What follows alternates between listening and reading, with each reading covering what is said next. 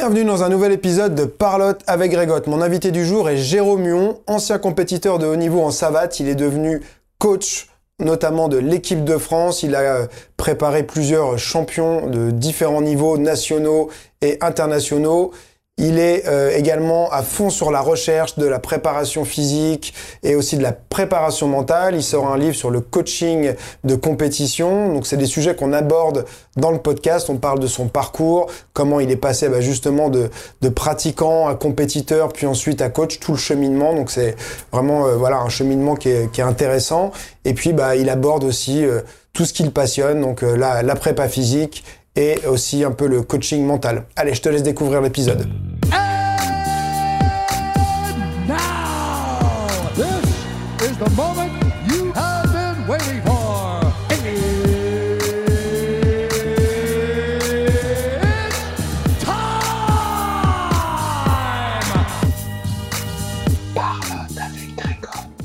Hello Jérôme, bienvenue sur Parlotte avec Grégotte.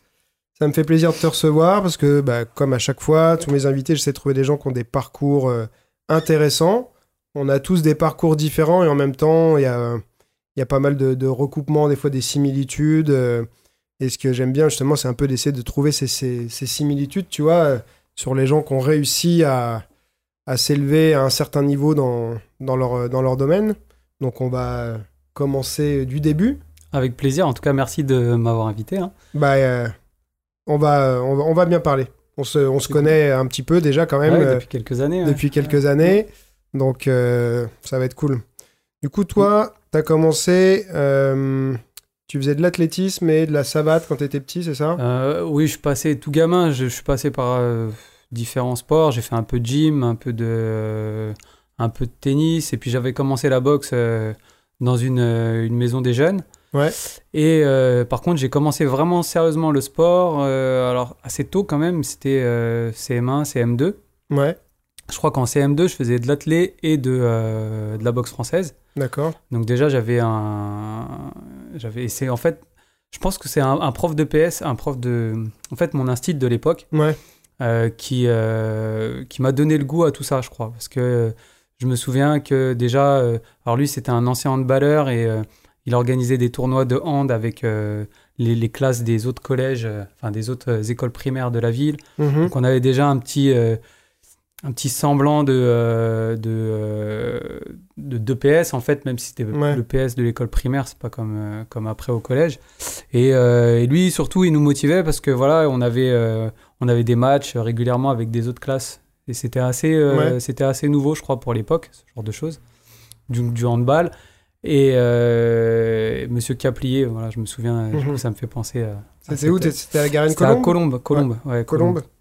Je crois que d'ailleurs, paix à son âme, je crois, il me semble, parce que j'aurais voulu retrouver euh, sa trace ouais. longtemps après, euh, parce que je voulais le remercier en fait, et il me semble qu'il s'est suicidé. Ah. Voilà, donc, donc j'ai pas pu, voilà, j'ai pas pu le, j'ai pas pu le remercier. En tout cas, voilà, c'est lui qui nous, qui nous a donné, enfin qui m'a donné le goût en tout cas à la pratique assidue du sport. Je me souviens que pour préparer le cross euh, des écoles de la ville, mhm. euh, il nous faisait euh, courir tous les jours. À la fin de, on faisait 15 minutes, 20 minutes, je crois, à la fin de chaque journée d'école, deux mois ou un mois avant le, cross. Tous les jours, il nous faisait courir. moi, je kiffais. J'étais, j'étais, voilà, ça me motivait. Et bon, tout le monde n'était pas content forcément, mais. Ah, moi, j'aimais pas ça les crosses quand j'étais. moi, quand j'étais ado, j'ai testé ça, je crois. Ah bah justement, je faisais, j'avais commencé l'athlé à ce moment-là, et c'est vrai que les crosses, c'était...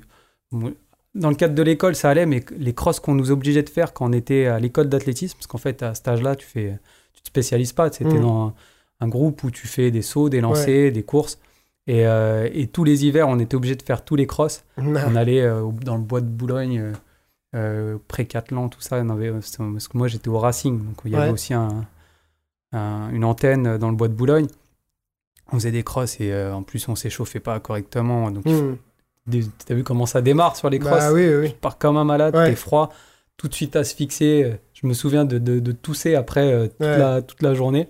Après quand t'es jeune, euh, on va dire que toutes les conneries que tu fais comme ça, ça a moins d'impact sur le moment quoi. Mmh. Sors, tu t'en sors sans échauffement, tout ça. Ouais, c'est sûr. Et parfois, bon, t'as la note qui peut arriver bien longtemps plus tard, mais c'est c'est souvent plus en vieillissant que tu as besoin Ouais. de faire les choses de mieux en mieux, euh, t'entraîner de plus en plus intelligemment, mais quand t'es gamin, euh, souvent ça. Alors bien sûr, tu ferais une meilleure performance en t'échauffant, tu vois. Mais c'est vrai que Ouais. euh, ça te passe même pas par la tête, quoi. Ouais, il nous, il, nous, il nous faisait faire, on devait faire un tout petit footing quand même avant, mais voilà, Ouais. maintenant quand je regarde un peu ce qu'on peut faire, euh, ne serait-ce que même avant une course plus longue comme un semi ou un, un 10 bornes, il y a des protocoles d'échauffement assez, Mm. Assez pointus quand même qui te permettent de, de commencer, euh, pas dans le confort, si tu cherches la performance, t'es pas dans le confort, Ouais. mais en tout cas, voilà, je me souviens, première ligne droite, à la fin de la, la ligne droite, j'étais rincé, il y avait que 3 ou 4 km à faire à, cette- à cette Ouais. époque-là, mais je dis, ah, comment je vais finir? Ah, C'était vraiment pas ma tasse de thé, euh, euh, ce- ce- ce- crosses, mais bon. Parce que moi, je faisais du sprint, enfin, je faisais des Ouais. haies. Mais t'as des En prédispositions. En fait, je trouve que déjà à l'enfance, moi je me rappelle parce que j'avais un de mes meilleurs potes et j'ai eu, euh, je sais plus, une période peut-être de, de deux ans où euh, tous les deux on avait pris un peu du poids, genre vers euh, 12 ans, un truc comme ça, un peu le moment où t'as un peu le changement d'hormones, tu vois. Et euh, et t'avais toujours, euh, on faisait tous plus ou moins du sport quand même et tout ça. Et t'avais toujours des mecs qui étaient exceptionnels en, en endurance, tu vois. Mhm. Mais pas parce qu'ils s'entraînaient plus que les autres, c'était juste leur nature, tu vois. C'est vrai, c'est vrai. Et euh, moi, j'étais plus aussi sprinter, tu vois. Et tout ce qui était euh, endurance de fond et tout, euh, c'était pas du tout ma tasse de thé. Et je me rappelle que les crosses, ouais, c'était ma hantise, quoi. Et t'avais toujours ces. euh, Il y avait les mecs qu'on connaissait dans l'école, ces 3-4 mecs qu'on savait que, euh, on leur dit qu'ils avaient un troisième poumon Ouais, ouais. et qu'elle allaient te faire le cross à fond les ballons et, euh, et mais distancer tout le monde de, de je sais pas combien de minutes, quoi. Et je trouve que c'est marrant parce que t'es quand même relativement jeune et déjà à ce moment-là, t'as quand même des prédispositions. La, la euh, spécialisation, ouais. on va dire, intrinsèque en Ouais. tout cas de. Ouais, de, Ouais. vraiment lié, je pense, à ta génétique, là, pour le coup, quoi. Ah non, c'est sûr. C'est sûr. Bah après, aujourd'hui, on sait que euh, de toute façon, euh, on n'est on pas tous égaux euh, en termes de répa- répartition des fibres musculaires, de, Mm. de, de VO2 max, etc. Ouais. il y a des, y a des prédispositions euh, génétiques. C'est ça, ouais. ça, on le sait. Et euh, ouais, c'est vrai que ça, que ça démarre si jeune, c'est, euh, Mm. ça peut paraître étonnant. Donc toi, c'était plus sprinter aussi. À, à l'époque, oui, Ouais. parce que euh, c'était quoi les catégories euh, 9, 10, 10, 11 ans? C'est Ouais. Benjamin, je crois. J'ai été champion de Paris euh, Benjamin sur euh, l'équivalent du 110 mètres haies, donc c'était 50 mètres haies avec des haies Ouais. plus basses forcément. Et, et l'année d'après, je devais avoir 12 ans, où- et, et déjà en fait, euh, la concurrence faisait que bah, moi, j'avais pas bougé au niveau, euh, au niveau taille, au niveau développement. J'ai fait ma puberté assez tard.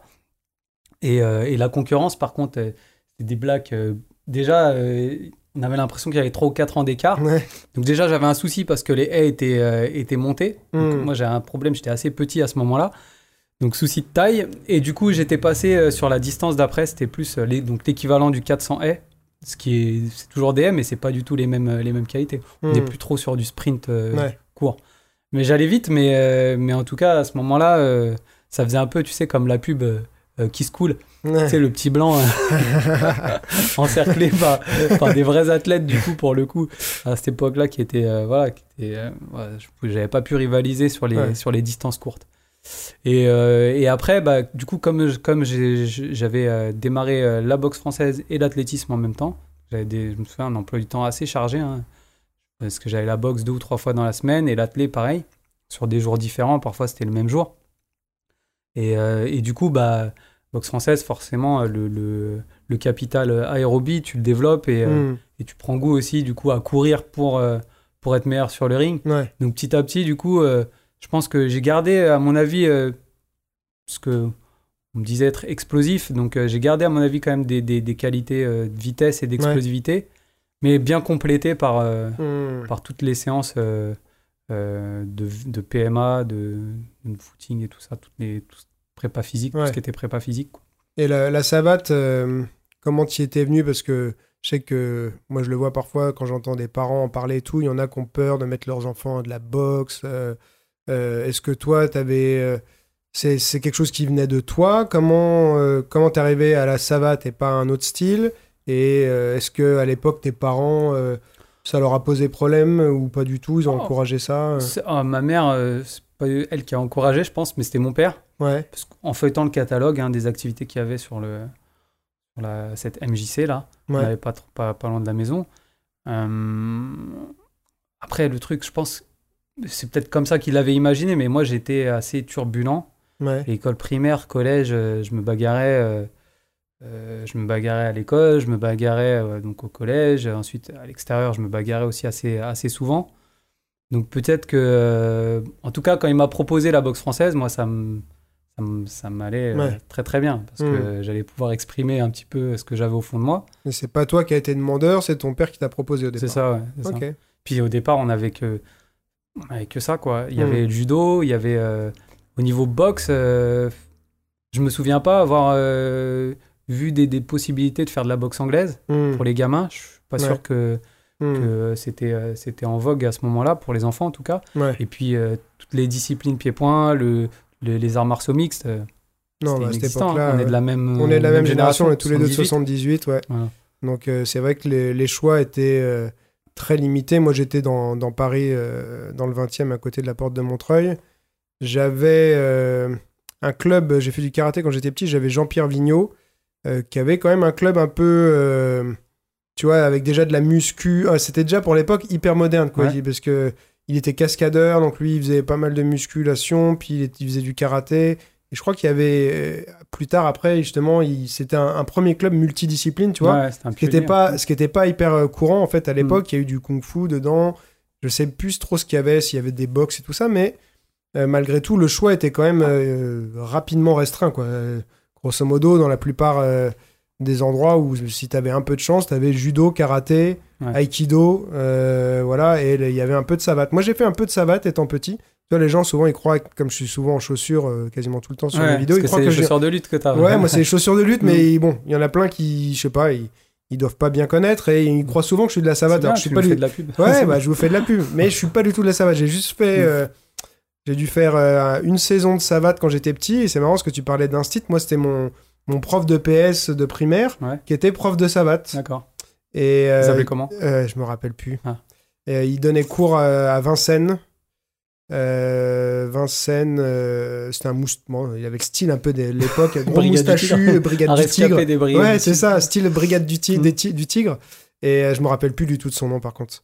Mais euh, c'est comme ça que je suis venu à ça en fait. Ouais. Euh, C'était en AS ou en association ouais, c'était en euh, association à Vincennes. franchement, pour te dire son nom, je me rappelle plus. Mais j'ai trouvé ça sympa, mais j'étais plus dans Bruce Lee, tout ça, Ah ouais. Jackie Chan Bien et sûr. compagnie. Et donc j'avais à l'époque, et après moi, ce que j'avais voulu faire, euh, bon, bizarrement, euh, quand il pense rétrospectivement, c'est faire du karaté, parce que je crois qu'il n'y avait pas de kung-fu de toute façon, mais tu te dis, il y a. Je raconte souvent ça, il y a plein de gens qui disent, à l'époque, ça s'appelait les films de karaté, les films de Oui. Bruce Lee. Alors que lui, son temps, il passait son temps à, à Ah, casser du karaté. Voilà, euh, exactement. Il- se battre avec les Japonais. Ouais, il tout. aimait pas, Ouais. il aimait pas le karaté, Mm. il aimait pas les Puis japonais. même après, dans sa philosophie, Ouais, euh, pour lui, bon, alors déjà, les styles pour lui, euh, Mm. c'était pas bon. ouais, Et euh, le karaté, euh, les aspects rigides, Mm. très fermés de. Tout ce qu'il de- aimait pas, Voilà, c'est tout ce qu'il aimait pas, c'est tout ce qu'il combattait. s'il avait su qu'on appelait ça ces films, films de karaté, je sais pas si- s'il l'a su en tout cas, mais, Ouais. mais ça lui aurait pas plu quoi. Du coup, ça s'appelait film de karaté, et bon bah moi je m'étais mis au karaté quoi après. Ouais, ouais, logique. ouais, logique. Mais je- c'est- loin, hein, je pense que j'avais 6 ans quand j'ai dû faire de la savate, un truc comme ça, donc les souvenirs ils sont, ils sont pas, pas hyper forts quoi. Ouais. Mais- Et c'est marrant parce que, tu vois, moi, j'ai j'ai croisé le chemin de, cette, de ce sport et pour autant, euh, euh, Bruce Lee. Alors, comme je dis souvent, j'ai navigué entre Bruce Lee et Rocky, tu vois. Ouais, T'as fait ouais, une mix pareil. entre les deux, les boxe pieds-points. Ouais. T'as la boxe et puis t'as les aspects euh, Mm. euh, euh, coups de pied des, des arts martiaux. Et euh, moi, j'étais un, ah ouais, un fou furieux de, de, de ah, karaté bushido. mais quand j'allais en, en vacances euh, chez mes grands-parents, j'avais un voisin qui faisait lui euh, aussi, qui avait pratiqué pas mal d'arts martiaux. On était, euh, on était, on se rejoignait sur ce truc-là et on était là en train de regarder les, on prenait les pages de karaté bushido Mm.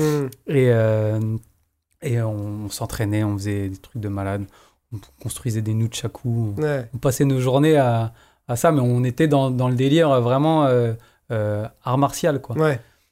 Et, et c'est pour ça, je crois qu'aujourd'hui, je suis un, je suis un des seuls qui euh, prétend que euh, la savate, la boxe française, la savate Mhm. boxe française, c'est tout autant un sport de combat qu'un art martial. Mm. Et, et Historiquement, ça pourrait, ouais, quand tu reviens, parce que ça, ça a quand même été. euh, je pense d'abord, avant d'être vraiment une boxe, ça a plus été un système de défense, tu vois. C'est ça, c'est né dans la rue. C'est pour Ouais. ça qu'aujourd'hui, les pratiquants ont des chaussures. Ouais.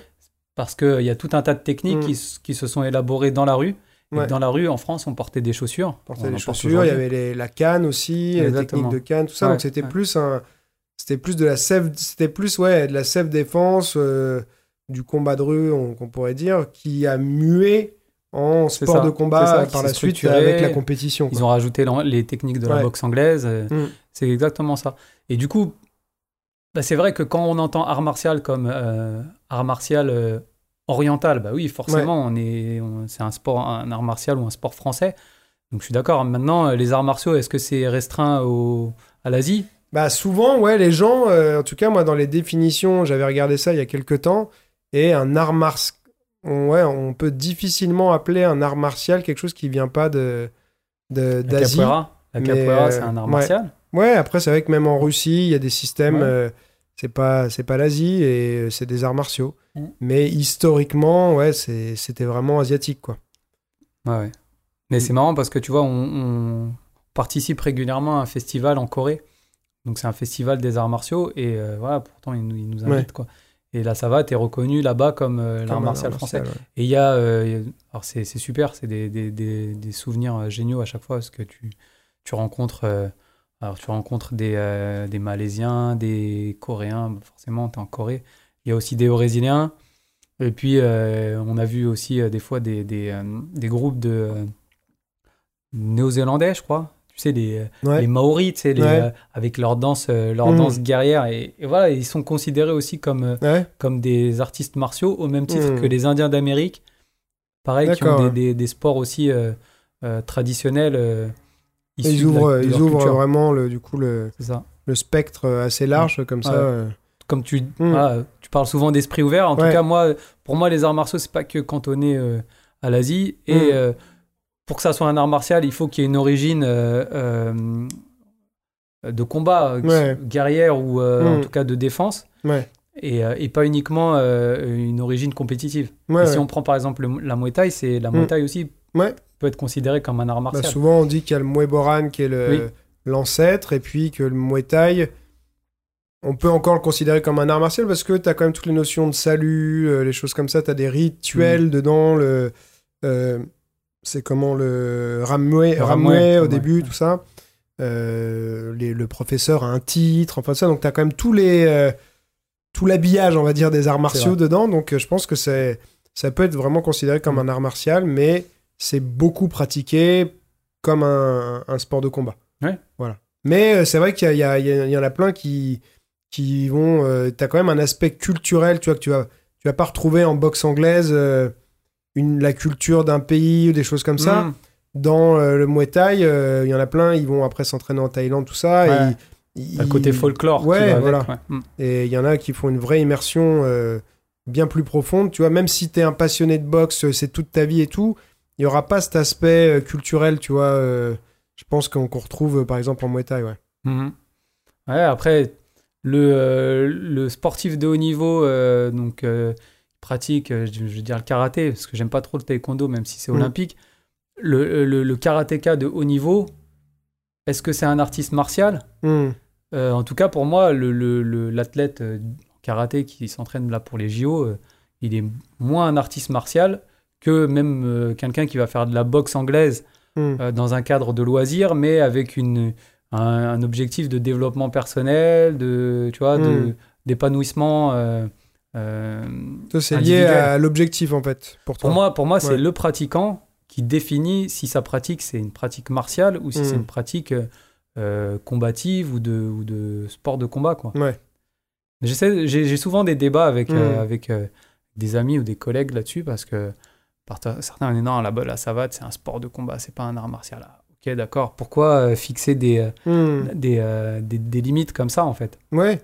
Bah ouais, je pense que je te dis, moi, pour moi, ça rentre quand même dans la catégorie d'un art martial euh, parce qu'il y a un héritage culturel et que ça n'a pas commencé comme un sport de combat. Ouais, c'est ça, ouais. Donc euh, je pense qu'on peut, euh, on peut complètement défendre cet argument. Et après, tu sais, il y a toujours aussi des gens qui avancent d'autres arguments. Euh, oui, mais euh, dans les arts martiaux, il y a aussi toute la partie philosophique, mentale, etc. Ouais, sauf que du coup, alors, par le biais du sport de haut niveau, aujourd'hui, il y a tout un tas d'outils aussi euh, qu'on va appeler de préparation mentale Hmm. qui, qui s'introduisent aussi dans les cours, même dans les cours loisirs. Tout ce qui est respiration, imagerie mentale, Mhm. relaxation, etc., dans, les- dans la, la fin de, de certains, certains cours, en fonction des, des profs. Et du coup, c'est marrant parce que c'est un peu comme si la modernité rejoignait l'aspect euh, ancestral ou l'aspect euh, traditionnel. Ouais. Parce que du coup, on va retrouver quand même dans un cours de, dans un cours de boxe pied-point loisir Hmm. euh, bah, une pratique physique, euh, artistique, parce que aussi des fois on va chercher aussi, euh, quand tu fais un sparring, euh, bah, tu cherches l'efficacité, tu cherches à toucher plus, être touché moins, mais des fois tu prends des risques euh, Mm. pour, juste pour le plaisir, juste pour puis le tu kiff de mettre un coup de euh, pied tournant ou un coup de Tu pied travailles ta technique, Voilà. tu travailles la, la, la beauté du geste Voilà. aussi, tu vois. Donc Donc, il y a un euh, aspect esthétique quand ouais. même. Et ça, dans le sens euh, art martial, tu vois, Ouais. l'art se connecte à ça. Et, euh, et, puis, euh, et puis, comme euh, les pratiques se diversifient, il y a de plus en plus d'outils qui arrivent. hmm. Souvent, les outils arrivent du, du sport de haut niveau. hein. Bah, du coup, on va, on, va retrouver aussi des fois de la méditation ou des choses qui se rapprochent de la méditation. Bah ça, on pourra en parler parce que justement, t'as- c'est ton actualité aussi. Tu as un livre euh, sur ça, sur le, le coaching euh, en compétition. Donc, Ouais. on pourra revenir dessus un peu sur, euh, sur tout cet aspect-là. Mais c'est vrai que, après, je pense que les deux, tu vois, je pense à, bah, à Georges Saint-Pierre notamment, là, qui vient d'annoncer sa, sa retraite euh, cette semaine et qui, lui, pour moi, me semble être un vrai être artiste martial et sportif de haut niveau. Tu vois Ouais. Parce que parfois, j'avais été surpris. T'as Tyrone Woodley, qui est quand même champion de l'UFC depuis un certain temps, qui euh, disait euh, au podcast de Joe Rogan que euh, quand il n'est pas, en- quand il est pas en camp d'entraînement pour un combat, il s'entraîne pas. Ouais. Mais, ça, c'est euh, l'héritage culturel de la boxe anglaise. Un peu, Ouais, ça. c'est. euh, Mm. Mais il s'en. Enfin, il avait. Bon, j'ai un peu du mal à le croire parce qu'il a l'air de maintenir quand même un physique euh, tout le temps. Mais euh, il va pas au club pendant Ouais. des mois, quoi. Alors que Georges Saint-Pierre, lui, il a toujours dit que j'ai combat, pas combat. Il avait pas combattu pendant, euh, je sais plus, 4 ans, un truc Mm. comme ça. Mais il était, euh, de ce que lui dit, euh, et j'avais entendu des gens aussi qui le disaient, qu'il était quasiment tous les jours à l'entraînement, en fait. Ouais. Et donc, lui, c'est un vrai. En fait, compétition, pas compétition, c'est les arts martiaux, c'est sa vie, il aime un- ça. C'est un rythme, c'est un voilà. rythme de vie, c'est une hygiène donc, de vie. euh, voilà, il augmente sa quantité d'entraînement s'il est en camp et qu'il a un combat, mais de toute façon, il a une base qui, qui, voilà, Mm. Ouais. qui maintient. Et lui, il dit voilà, j'arrête, j'annonce ma retraite, mais euh, je vais continuer à faire les Mm. arts martiaux toute ma vie. J'a- j'a- J'annonce pas l'arrêt de mon entraînement. Et c'est vrai, quand tu disais en boxe anglaise, le, le, un exemple, il y en a plein, mais euh, c'était Ricky Hatton, le boxeur anglais, qui lui se faisait appeler lui-même, il rigolait de se faire appeler Ricky Fatton, parce que il, entre, il, il prenait mes 30 kilos entre, entre ses combats, Ouais. et à chaque fois il devait faire des cuttings de malade, Mm. mais il s'entraînait absolument pas, il avait plus aucune hygiène de vie, il buvait, bon, tu vois, à la mode, euh, comme certains Anglais aiment bien, Ouais. euh, aime bien boire, tu vois, il est supporter de foot, euh, il boit, il mange n'importe comment et tout. Il prend 30 kilos, puis bon, ah, ah, zut, ah, bah tiens, il y a un combat. Il va falloir perdre 30 kilos et puis se remettre à s'entraîner parce que Ouais. j'ai j'ai pas mis une paire de gants depuis, depuis Ouais. 6 mois, quoi. Et parfois même, ils vont justifier ces périodes en disant qu'ils ont besoin de ces périodes, Mm. Comme si c'était une source euh, de motivation ou une source même peut-être d'énergie pour euh, attaquer ensuite des grosses Ouais. périodes de préparation. Mais ça, c'est moi ce que j'appelle des freins culturels. Bah oui. Et euh, Mais ça rend tout plus dur, de ouais, toute façon. ouais, Tu repars pas de zéro, mais t'as plus de physique. Tes réflexes, ils sont plus affûtés. T'as pas. Enfin, pourquoi tu repars de. T'as réussi à atteindre un niveau mondial? Pourquoi t'essayes pas de au minimum le maintenir et de l'améliorer plutôt que d'avoir. bien sûr. Bah, en fait, même si c'est souvent c'est ondulatoire les progressions, tu vois, c'est pas une courbe euh, euh, ascendante euh, régulière. Tu t'améliores, ça, tu redescends un petit peu, tu raméliores, mais que, normalement, l'idée c'est que tes progrès ils sont toujours euh, supérieurs à, à tes régressions en quelque Bien sorte. Donc tu progresses, tu régresses un peu, tu progresses, tu régresses plus. Et au fur et à mesure, ton niveau il s'augmente. Ouais. Mais il y en a, ils font progrès et régression. Ouais. Mais après, après c'est vrai qu'on est dans des activités, on, on le sent. hein, c'est, je pourrais même en parler parce que j'ai en effet un peu la, la- l'expérience cet été avec, euh, avec des, des jeunes là, sur euh, des tests, des, des tests qu'on fait passer, où on a des tests physiques et des tests technico-tactiques aussi. Ouais. Et quand on voyait les tests technico-tactiques, en fait, on avait, euh, il y avait le pôle France et la cellule performance, c'est un groupe qu'on suit à distance. Et, et donc, il y a une quinzaine d'athlètes qui ont passé ce test, qui est un test technico-tactique. Donc, euh, des reprises de deux minutes, mais avec des, des- des critères uniquement euh, technico-tactiques. Même pas sur la, la puissance, l'explosivité. C'est vraiment que l'aspect euh, bio-informationnel, on va dire. Mhm. Et, euh, et quand on a fait, euh, on a regardé toutes les notes, et euh, j'étais avec mes collègues, je dis, mais regarde, c'est le classement euh, du palmarès en fait. La meilleure note, c'était euh, euh, celle qui avait fait, été championne d'Europe, championne du monde euh, plusieurs fois, puis ça se déclinait jusqu'à euh, celui qui Cyrielle était plus en accès. Ah non, Non Cyril n'était pas là. Cyril était elle, était, elle est pas dans ce dispositif-là. Ah. Mais c'était une, une, une collègue de Cyrielle euh, Mhm. qui s'appelle Mathilde, d'ailleurs. Ouais. Je, je la salue au, passa- au passage. et euh, qui avait la meilleure note. Et c'est une fille qui a fait. euh, en plus, c'est un, un, un poison technico-tactique. Elle Ouais. est imboxable pour, pour ses adversaires. Pas réputée pour être une cogneuse, même si quand, quand on lui fait mal, elle Mhm. sait le rendre aussi. Et du coup, du coup voilà, c'est elle qui avait la meilleure note. Et puis ensuite, ça se déclinait. Et c'était vraiment les palmarès. Et c'est là qu'on se disait, voilà, euh, on est vraiment dans des activités qui sont éminemment euh, technico-tactiques. Mhm. Et c'est aussi pour ça, je pense que, même si moi, pour moi, ça reste des freins culturels, hein, même dans les méthodes d'entraînement, des fois, je vois des choses qui me questionnent parce que je me demande si c'est la vérité, Mhm. ce qu'ils montrent euh, dans les, dans les, les Les 7-24, vidéos, ouais. tout ça. Mhm. Et, euh, et donc, ouais, pour en revenir à ses, à ses qualités physiques, un sprinter sur 100 mètres, il pourrait jamais coller ce modèle-là dans, dans, dans, dans sa, Mm. progr- dans sa préparation. Ouais. On peut pas imaginer un, un- un mec qui fait euh, euh, deux mois de préparation avant de faire un 100 mètres, avant de faire les Jeux Olympiques sur 100 mètres, Mhm. rien faire pendant six mois, se remettre, tu vois, c'est Ah impossible. Il Ouais, serait ouais. jamais performant. Quand tu vois Mm. comment c'est ingrat comme activité, même s'il y a de la technique aussi hein, sur, sur le sprint. Ceci dit, c'est quand même, euh, il y a quand même un gros pôle euh, euh, neuromusculaire, euh, physiologique aussi, mais si tu t'entraînes pas tout le temps, euh, ce que je leur dis, parce que on a des athlètes qui des fois coupent pendant deux mois. Je dis, Mm. mais vous vous rendez compte ce que vous faites? C'est c'est- Mm. c'est hallucinant, deux mois, deux mois sans rien faire. En plus, euh, certains, ils, ils mangent bien, des glaces, ils font Mm. la fête. Je vois tout sur euh, Instagram ou sur Ouais. Snap, tu vois. Donc, je dis, ouais, j'ai suivi votre, euh, votre période de préparation, là, juillet, août, Ouais. pas mal, c'était pas mal. et, et je dis, mais un cycliste, un gymnaste, un athlète, ils vont s'arrêter deux semaines. Et encore, pendant les deux semaines, on leur dit, bon, euh, euh, va jouer un peu au tennis ou tu trottines. Ouais. Deux semaines, trois semaines. Maintiens, Tu souvent, euh, idéalement, tu essaies de maintenir un niveau minimum d'activité, Ouais. mais éventuellement dans d'autres activités qui vont te permettre de t'aérer un peu l'esprit. Et euh, si possible, des activités qui vont pas être trop euh, traumatisantes, euh, tout ça. Donc, euh, l'été, ça peut être de la nage, ça peut être, euh, tu vois, euh, ou ouais, vraiment s'aérer l'esprit avec quelque chose d'autre pour, euh, Ouais. pour un peu, parfois, euh, et théoriquement, normalement, tu devrais pas avoir besoin, mais parfois retrouver l'envie. Tu vois, c'est-à-dire Ouais, que si à un sûr, moment, tu boxes aussi. plus, hein. Mm. et que t'aimes ça Mm. et que tu te forces un peu à plus boxer, mais que tu restes actif sur autre chose, à un moment, l'envie, elle va être là, tu Ouais, vois, de vouloir ça, reboxer, c'est quoi. ça. Et moi, ce qui m'amène à dire à chaque fois, bon, on peut s'arrêter un mois, Mm. cinq semaines, allez, grand maximum six semaines. Pourquoi deux fois plus que dans la majorité des, des sports où on fait du haut niveau?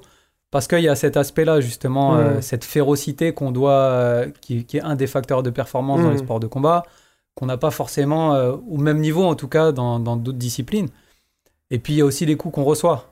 Donc, les coups dans la tête, les coups même au niveau des, des, des- des membres. Donc, c'est vrai que peut-être, on peut, on peut supposer que le besoin, en, en- le besoin de coupure, il puisse être un peu, un peu supérieur pour les, sûr, les, les- les- les athlètes, de, les combattants. Maintenant, euh, deux mois, pour moi, c'est une aberration. Mm. S'arrêter pendant deux mois, ça veut dire que, comme tu disais tout à l'heure, Ouais. on, on, on revient pas à zéro, mais on, on est obligé de tout reconstruire, quoi. Mais c'est aussi pour ça que moi, tu vois, ici, euh, à- Fushankun, on ferme le mois d'août, parce que vraiment, août à Paris, euh, il n'y a pas, y a pas grand monde, aussi. et puis moi, j'ai besoin un peu de Ouais. vacances aussi. Euh, je pourrais toujours essayer de trouver un système pour euh, faire garder ouvert le club et tout ça, mais Ouais. c'est pas euh, bon. Voilà, en août, il y a quand même pas beaucoup de monde qui est là et on aurait éventuellement peut-être des gens qui sont de passage et tout. Mais de la majorité en fait des, des associations qui dépendent souvent des gymnases, des choses comme ça, qui ferment juillet-août, Mhm. bah, sont obligés de fermer deux mois. Et c'est vrai que là, c'est c'est Mm. dur, quoi. Deux mois d'interruption. Alors, les gens, après, il bah, il y en a qui arrivent un peu à s'organiser pour s'entraîner par eux-mêmes et tout ça, mais euh, euh, ça demande une discipline que peu de Mm. gens vont avoir, tu vois. euh, même des. bah, ma femme, Hélène, tu vois, elle me le disait encore. Elle, elle, s'entraîner toute seule par elle-même, c'est difficile, quoi. Moi, je fais ça depuis que j'ai euh, que j'ai 15 ans. J'ai l'habitude de m'entraîner par moi-même Ouais. tout seul. Je suis fils unique, donc je pense que j'ai aussi un peu ce côté-là Ouais. de Tu t'es rendu autonome. Ouais, Mhm. d'être autonome et tout, Mm. mais je me rends compte que c'est vraiment un gros problème pour beaucoup de gens, c'est aller se dire, euh, je me, je m'impose euh, un rythme d'entraînement et, euh, que j'ai un partenaire, pas de partenaire, bah moi je maintiens mon rythme. Ouais. euh, ça c'est c'est c'est un vrai c'est un vrai problème pour Ouais, beaucoup de personnes. Puis les gens, des fois, ils ont cette excuse, justement. Bon, bah, il y a le calendrier, c'est un peu comme les, les- vacances scolaires. Mm. Il y a ce calendrier qui, qui à un moment donné, fait une interruption Ouais. fin juin. Bon, bah. Mm. Et du coup, ça rend les choses peut-être un, un peu plus faciles à vivre Mm. pour une, une majorité de personnes. Maintenant, des fois, on a des objectifs euh, qui arrivent au mois de septembre. euh, bah, t'as pas le choix. hein. Ouais, euh, c'est compliqué. Hein. Ouais. Mais euh, souvent, moi, ça, alors je peux comprendre qu'on prenne des vacances là, quand on a des enfants. là, j'ai un tout petit bébé, donc j'y suis pas encore, mais on verra plus tard. Mais profite là des vacances ouais, ouais, mais hors scolaire. souvent, il y a, y a- les gens ils me disent ouais, bah c'est les vacances. Il y a cours ou pas? Je fais bah c'est les vacances pour les gens qui vont à l'école, non? Moi, je suis pas à l'école. T'es pas à l'école, on travaille. C'est pas les vacances pour nous normalement, tu vois. Et euh, c'est marrant, c'est vraiment un réflexe. Mm. Euh, quand on- le, le rythme de la vie est, euh, est calqué sur le rythme des vacances scolaires. Ouais. C'est pas des vacances, tu vois, genre nationales euh, où tout le monde devrait être en vacances à ce moment-là. C'est ouais, scolaire, quoi. Alors bien sûr, quand t'es parent, t'as des enfants. bah souvent, oui, il faut s'occuper de ses enfants pendant les Mhm. vacances, donc tu dois changer ton emploi du temps et tout. Je peux comprendre, mais c'est quand même un réflexe. Ouais, c'est vrai. Nous là, on y est, là, c'est les vacances scolaires. Nombre de personnes qui nous demandent, il y a cours, il y a cours, machin et Mhm. tout. Bah ouais, il y a cours. euh, nous, on n'est pas en vacances, tu Ouais. vois. Ouais, ouais, marrant. c'est vrai. Et euh, juste, euh, je précise parce que tu parles d'athlètes, euh, tout ça. Euh, on l'a pas dit, mais toi, tu es entraîneur d'équipe de France. Ouais, je suis un des entraîneurs, des entraîneurs. nationaux euh, pour la fédération donc, euh, de savate boxe française. Voilà, donc tu gères un Voilà. pôle euh, j'ai- d'athlètes. euh, euh, à l'année, j'ai là aujourd'hui, je suis plus sur un. Pendant une grosse dizaine d'années, j'étais sur une structure euh, d'entraînement euh, permanente. Ouais, On appelle ça les pôles France. Et donc, euh, notamment, une période, je me souviens, j'étais passé, on était, j'étais à Châtenay-Malabry, pas très, Ouais. très loin d'ici. Mm. Donc, on était à Aubonne. ensuite, on, est, on a basculé sur Châtenay-Malabry. Avant, il y avait l'INSEP. Aubonne, ça a fermé, c'est ça. hein. Euh, le pôle, en fait, euh, le pôle était à, à Aubonne après l'INSEP. Au crêpe, pendant parce que deux y avait- ans, moi j'avais passé. euh, Moi j'avais passé quoi? Je sais plus. Tu parles de Montry des fois, toi. Ah ouais, c'est Montry, Montry. c'est dans le Je dans mais j'ai parce 60, que pas dans le 60, dans le j'ai fait mon 77. diff à Aubonne, je crois. Le DIF. Ouais, euh, diplôme d'instructeur fédéral. ouais, euh, c'est ça. Bah, t'as un centre, euh, t'as un centre euh, départemental là-bas, Ouais. qui est très bien. hein. Ça doit être, ça doit être le même endroit, je pense. C'est pas un hasard Ouais, parce que. C'est des faces, non? Ça dit Ouais, c'est ça, c'est je des crois. faces, centre C'était là où j'avais passé mon diff. ouais. Et du coup, bon, l'INSEP, à un moment donné, a fait le choix de ça qui peut se comprendre. Je le comprends aujourd'hui. À l'époque, Mm. on était énervés. Mais euh, ils ont sorti euh, la boxe française, ils ont sorti le karaté, ils ont sorti tout un tas de disciplines de l'INSEP Ouais. parce que euh, c'était le pôle olympique. C'est aujourd'hui le pôle de préparation olympique. Donc les sports non olympiques n'avaient plus le droit d'y être. Donc du coup, euh, moi, c'est à ce moment-là où je suis rentré en, en poste, ou un an après. Ouais. Et donc les pôles se, ont été placés à, au CDFAS pendant deux ans, et ensuite au CREPS de Châtenay-Malabry. D'accord. Et, euh, et donc voilà, pendant une grosse dizaine d'années, c'était euh, bah, les entraînements quotidiens, le suivi euh, des sportifs, tant sur le plan de la performance que sur le plan aussi humain, enfin scolaire. En plus, nous, on avait un éventail très large, hein, ça allait du, du diplôme du bac pro jusqu'au jusqu'à des gens qui faisaient des doctorats, tu vois. Parce qu'en fait, euh, ouais, c'est ça que j'aimerais bien comprendre, parce que c'est pas pareil dans, dans tous les, dans, dans toutes les activités, mais tu as les sortes de sport-études, pour ça, en certains. fait, Toi, hein, c'était une sorte Ouais, de... Voilà. ça, ouais, Parce que par exemple, je sais que euh, tu as des équipes de France, je sais pas, en Muay Thai et tout, Mm. et les gars qui sont en équipe de France, en fait, ils font juste 3 ou 4 stages par an avec ça. les coachs de l'équipe de France, mais le reste du temps, ils sont dans leur club. Toi, à- vous, vous à y- l'image, à l'image Voilà. en fait de l'équipe de France de foot, sauf que Mm. les, les footballeurs, euh, ils sont regroupés un peu plus, enfin plus longtemps parce Ouais. que c'est pas tout à fait les mêmes, euh, les, les mêmes, euh, les mêmes styles de vie. Nous, en fait, c'est- c'est c'est pareil. Quand, quand tu es sur un pôle France, euh, alors souvent tu es hébergé soit à proximité, soit même dans le centre. Ouais. Donc là aujourd'hui, le pôle France, il est à Toulouse. Ok. Et euh, quand tu es sur un pôle France, bah, tu as les entraînements le matin, l'après-midi ou le soir. Et puis tu vas à l'école euh, avec des horaires aménagés quand c'est possible. Mhm. Des fois, on les aménage nous-mêmes. Des Mais l'école, c'est- une école qui qui est, avec lesquels vous êtes en partenariat Des- euh, Parfois, on a des partenariats, parfois, c'est plus compliqué. Tu sais, Ouais. c'est pareil. hein, quand, euh, quand, alors, la particularité, je t'en parlais, on, a un- on avait un éventail très large. Ça allait du, pour une tranche d'âge d'une dizaine d'années, ça allait du bac pro à, euh, aux chercheurs euh, universitaires. hmm, Sur Toulouse, euh, il y avait deux jumeaux là, qui, qui ont fait du, du haut niveau, voire du très haut niveau, et euh, qui sont aujourd'hui en train de devenir médecins. D'accord. Et, euh, et d'autres athlètes, il n'y a, y a pas de. il a pas de jugement de valeur. hein. D'autres athlètes, eux, sont engagés sur des, des diplômes de- d'entraîneur. Mhm. Donc là, c'est beaucoup plus facile à gérer parce que souvent, c'est le CREPS qui organise euh, ces formations-là. Quand tu es à l'université, euh, école de médecine, ou quand tu fais de la recherche, Hmm. bon, tu peux aménager toi-même, mais à un moment donné, les exigences Bah oui. scolaires ou universitaires, elles sont telles que, que t'as des, voilà, c'est des rythmes de vie euh, de, de, de psychopathe. Et après, tu as de même des dispositifs euh, comme, euh, comme pour Cyrielle, euh, avec la. C'est la SNCF alors, voilà, qui a mis Cyrielle, en place. était, alors, Cyrielle était sur le pôle France, à Châtenay. hmm. Euh, en plus, bon, elle est, elle est, elle est d'origine de, de- de Marseille. elle. Donc, Mm. elle, a, elle a été formée dans un club marseillais. Ensuite, quand elle avait 18 ans, elle est venue euh, sur Paris. Et on l'a connue là parce qu'elle est venue euh, club à mon collègue euh, Fatih et moi, donc euh, sur le Valois. Et puis ensuite, euh, à un moment donné, quand elle a eu ce dispositif qui a été possible pour elle avec euh, la SNCF, euh, du coup, euh, euh, comme si tu veux, c'est des dispositifs qui sont, euh, qui sont validés par l'État et l'État met de l'argent. Hmm. C'est-à-dire qu'en gros, euh, bah, la SNCF dit bon, voilà, nous on va, on va soit embaucher quelqu'un qui va pas travailler, si c'est quelqu'un de avec une grosse notoriété, Ouais. ou soit Cyril parce que Cyril était déjà en poste. On va libérer Cyril, euh, allez, 50 ou 70% de son temps. Mhm. On va mettre un peu, mais euh, comme elle est athlète de haut niveau, c'est une liste ministérielle. Ouais. Euh, L'État va aussi mettre un peu. Donc il y a une espèce de partenariat euh, qui est validé par, par l'État, la SNCF et la fédération. Ils servent aussi après un peu de son image Voilà, pour ils promouvoir la SNCF voilà, à travers ça. Quoi. Exactement. Exactement. On, voit, on voyait Cyril dans les magazines euh, SNCF, Ouais. euh, dans des affiches, etc. Et du coup, euh, voilà, du coup, c'est une forme quand même de, c'est un peu du sport professionnel, même Mhm. si euh, t'es pas payé par ta pratique ou par ton Ouais. club, t'es payé par ton boulot qui te libère en grosse, en grande partie pour pouvoir t'entraîner. Parce que c'est vrai que c'est un vrai problème si tu veux. Alors, euh, on est sur du haut niveau, mais comme tu l'as dit, haut niveau amateur, donc non professionnel, où Oui. tu n'es pas vraiment rémunéré. Et concilier un emploi du temps, euh, si tu travailles à plein temps, plus les exigences, euh, tu vois, d'entraînement d'un sportif de haut niveau qui voudrait au minimum se maintenir, voire euh, idéalement, normalement, progresser, c'est hyper compliqué, tu vois. Ouais. Il y a un- la, la dernière fois, là, j'avais reçu Lauriane, qui est, qui est athlète de haut niveau en, en tumbling. Tumbling, et, ouais, écouté. écouté elle a, elle a cette problématique, c'est-à-dire que elle aussi, bah, elle, a, elle a réussi à passer son diplôme de kiné, tout ça, Mm. mais elle n'a pas le temps d'exercer.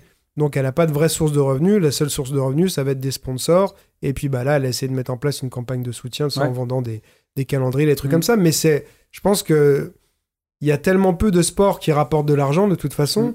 que c'est euh, la problématique de la majorité Ouais. des athlètes de haut niveau, tu vois. Alors tu sais, la France, euh, elle a un modèle euh, de gestion du sport de haut niveau qui est... euh, je prends pas de risque en disant qu'il est unique. hein. C'est un Ouais. modèle euh, vraiment... euh, vraiment alors quand je dis unique, c'est pas forcément que du positif. hein. Ouais, Justement, il y a Justement, aussi... ce que il y, a dire. aussi, il y a aussi du négatif. Et, euh, et, euh, et moi, je me souviens, parce que j'ai refait un master là récemment, il y a quelques années à l'INSEP, et on nous a, on- il y, a, il y a eu un cours, on nous a présenté un peu, dans le cadre des, des relations internationales, il y a une, une, une prof là, enfin, qui était aussi chargée du, euh, de tout ce qui est, euh, euh, comment on appelle ça? C'est pas la reconversion, c'est le suivi socio-professionnel des athlètes de haut niveau, Mhm, et aussi la préparation de l'après-carrière. D'accord. Et euh, donc nous, ce qu'on a vendu longtemps en France, c'est euh, le double projet ou le projet de vie qui inclut le projet sportif et le projet de formation scolaire, universitaire, professionnelle, etc. Avoir préparé, euh, préparer la, la suite quand ta carrière elle se termine, sport, ta carrière sportive elle, se- elle se elle se termine, Ouais. Ou si elle se passe pas comme tu voulais, que t'es euh, Bah, quelque surtout, chose. Quoi. Surtout dans, dans un sport Bah euh, oui. non professionnel où Bah tu oui. vas pas emmagasiner, beaucoup d'argent Mm. euh, voilà, pour avoir assuré tes arrières. Et en fait, la France, quand je dis la France, c'est les, les- les acteurs à l'INSEP, hein, ils vendaient euh, ce, ce modèle dans le sens où l'idée, c'est aussi de dire un athlète qui fait que de s'entraîner, qui pense qu'à ça, au niveau de sa construction, surtout pour des, des athlètes qui sont plutôt jeunes, c'est pas forcément une vie euh, entre guillemets équilibrée. Mhm. Et du coup, ils vendaient cet, ce- cet aspect, voilà, on organise le temps à l'INSEP, à 10h les cours s'arrêtent et euh, à 16h les cours s'arrêtent. Ça veut dire Mhm. qu'entre 10h et midi et 16h, 18h, c'est les plages d'entraînement. Ouais. Des fois, il y en a qui s'entraînent aussi après ou, euh, mais en, moyenne, c'est ça. Hmm. Et du coup, et du coup le, le, le, le concept, c'est ça. Donc, c'est d'avoir du temps pour l'entraînement, du temps pour les études, et cet équilibre permanent entre, entre les deux.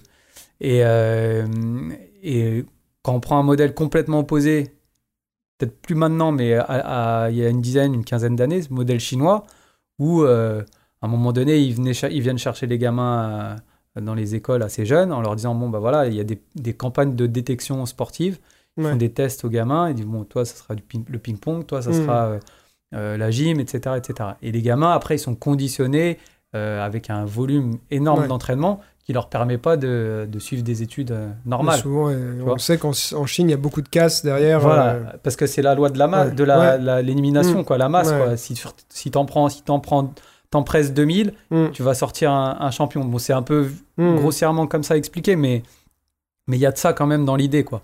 Système soviétique, système euh, chinois.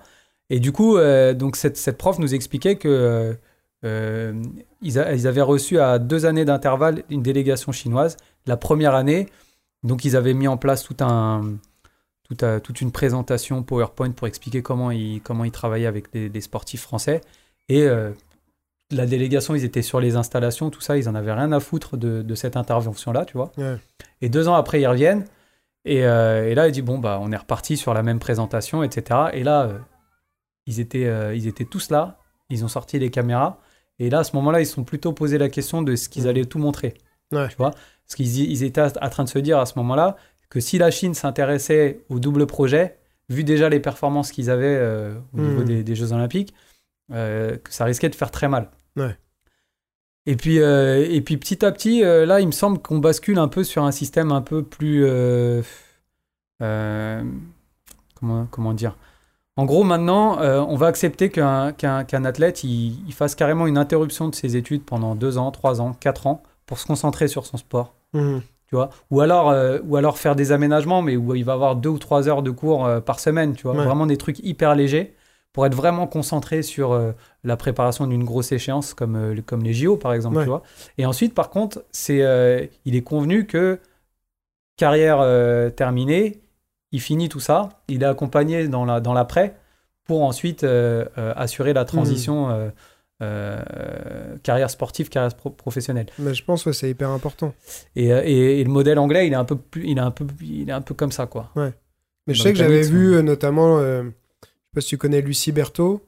oui, de nom. ouais, voilà, qui, est, qui est de la, de la, boxe anglaise. Il y avait aussi, qui était en équipe de France avec elle, Sarah Ouramoun, je crois. Oui. Et euh, les deux, j'avais vu des reportages sur elles et elles avaient suivi en parallèle. Bah, je crois que Lucie, elle a fait une école de journalisme euh, et Sarah, je sais plus, mais des, des euh, enfin, elles avaient eu vraiment des, des, des parcours scolaires à côté qui étaient financés mm. par par l'État parce qu'elles étaient en, justement en, dispositif d'athlètes de haut niveau quoi. Et donc ça leur a permis quand même d'avoir à la fois d'atteindre des résultats sportifs quand même euh, hyper bons et en même temps de préparer euh, mm. leur avenir professionnel en dehors de la boxe. Et après, elles ont le choix, c'est-à-dire que elles veulent euh, s'investir dans la boxe et se reconvertir en coach ou je ne sais quoi, elles peuvent le faire, mais elles ont pas, c'est pas une fatalité, c'est-à-dire qu'elles ont d'autres options parce qu'elles ont, elles ont suivi quand même un cursus de formation derrière. c'est hyper important, je pense, pour parce que quand on est quand on est jeune, on parfois on, ça nous passe complètement dessus. C'est clair.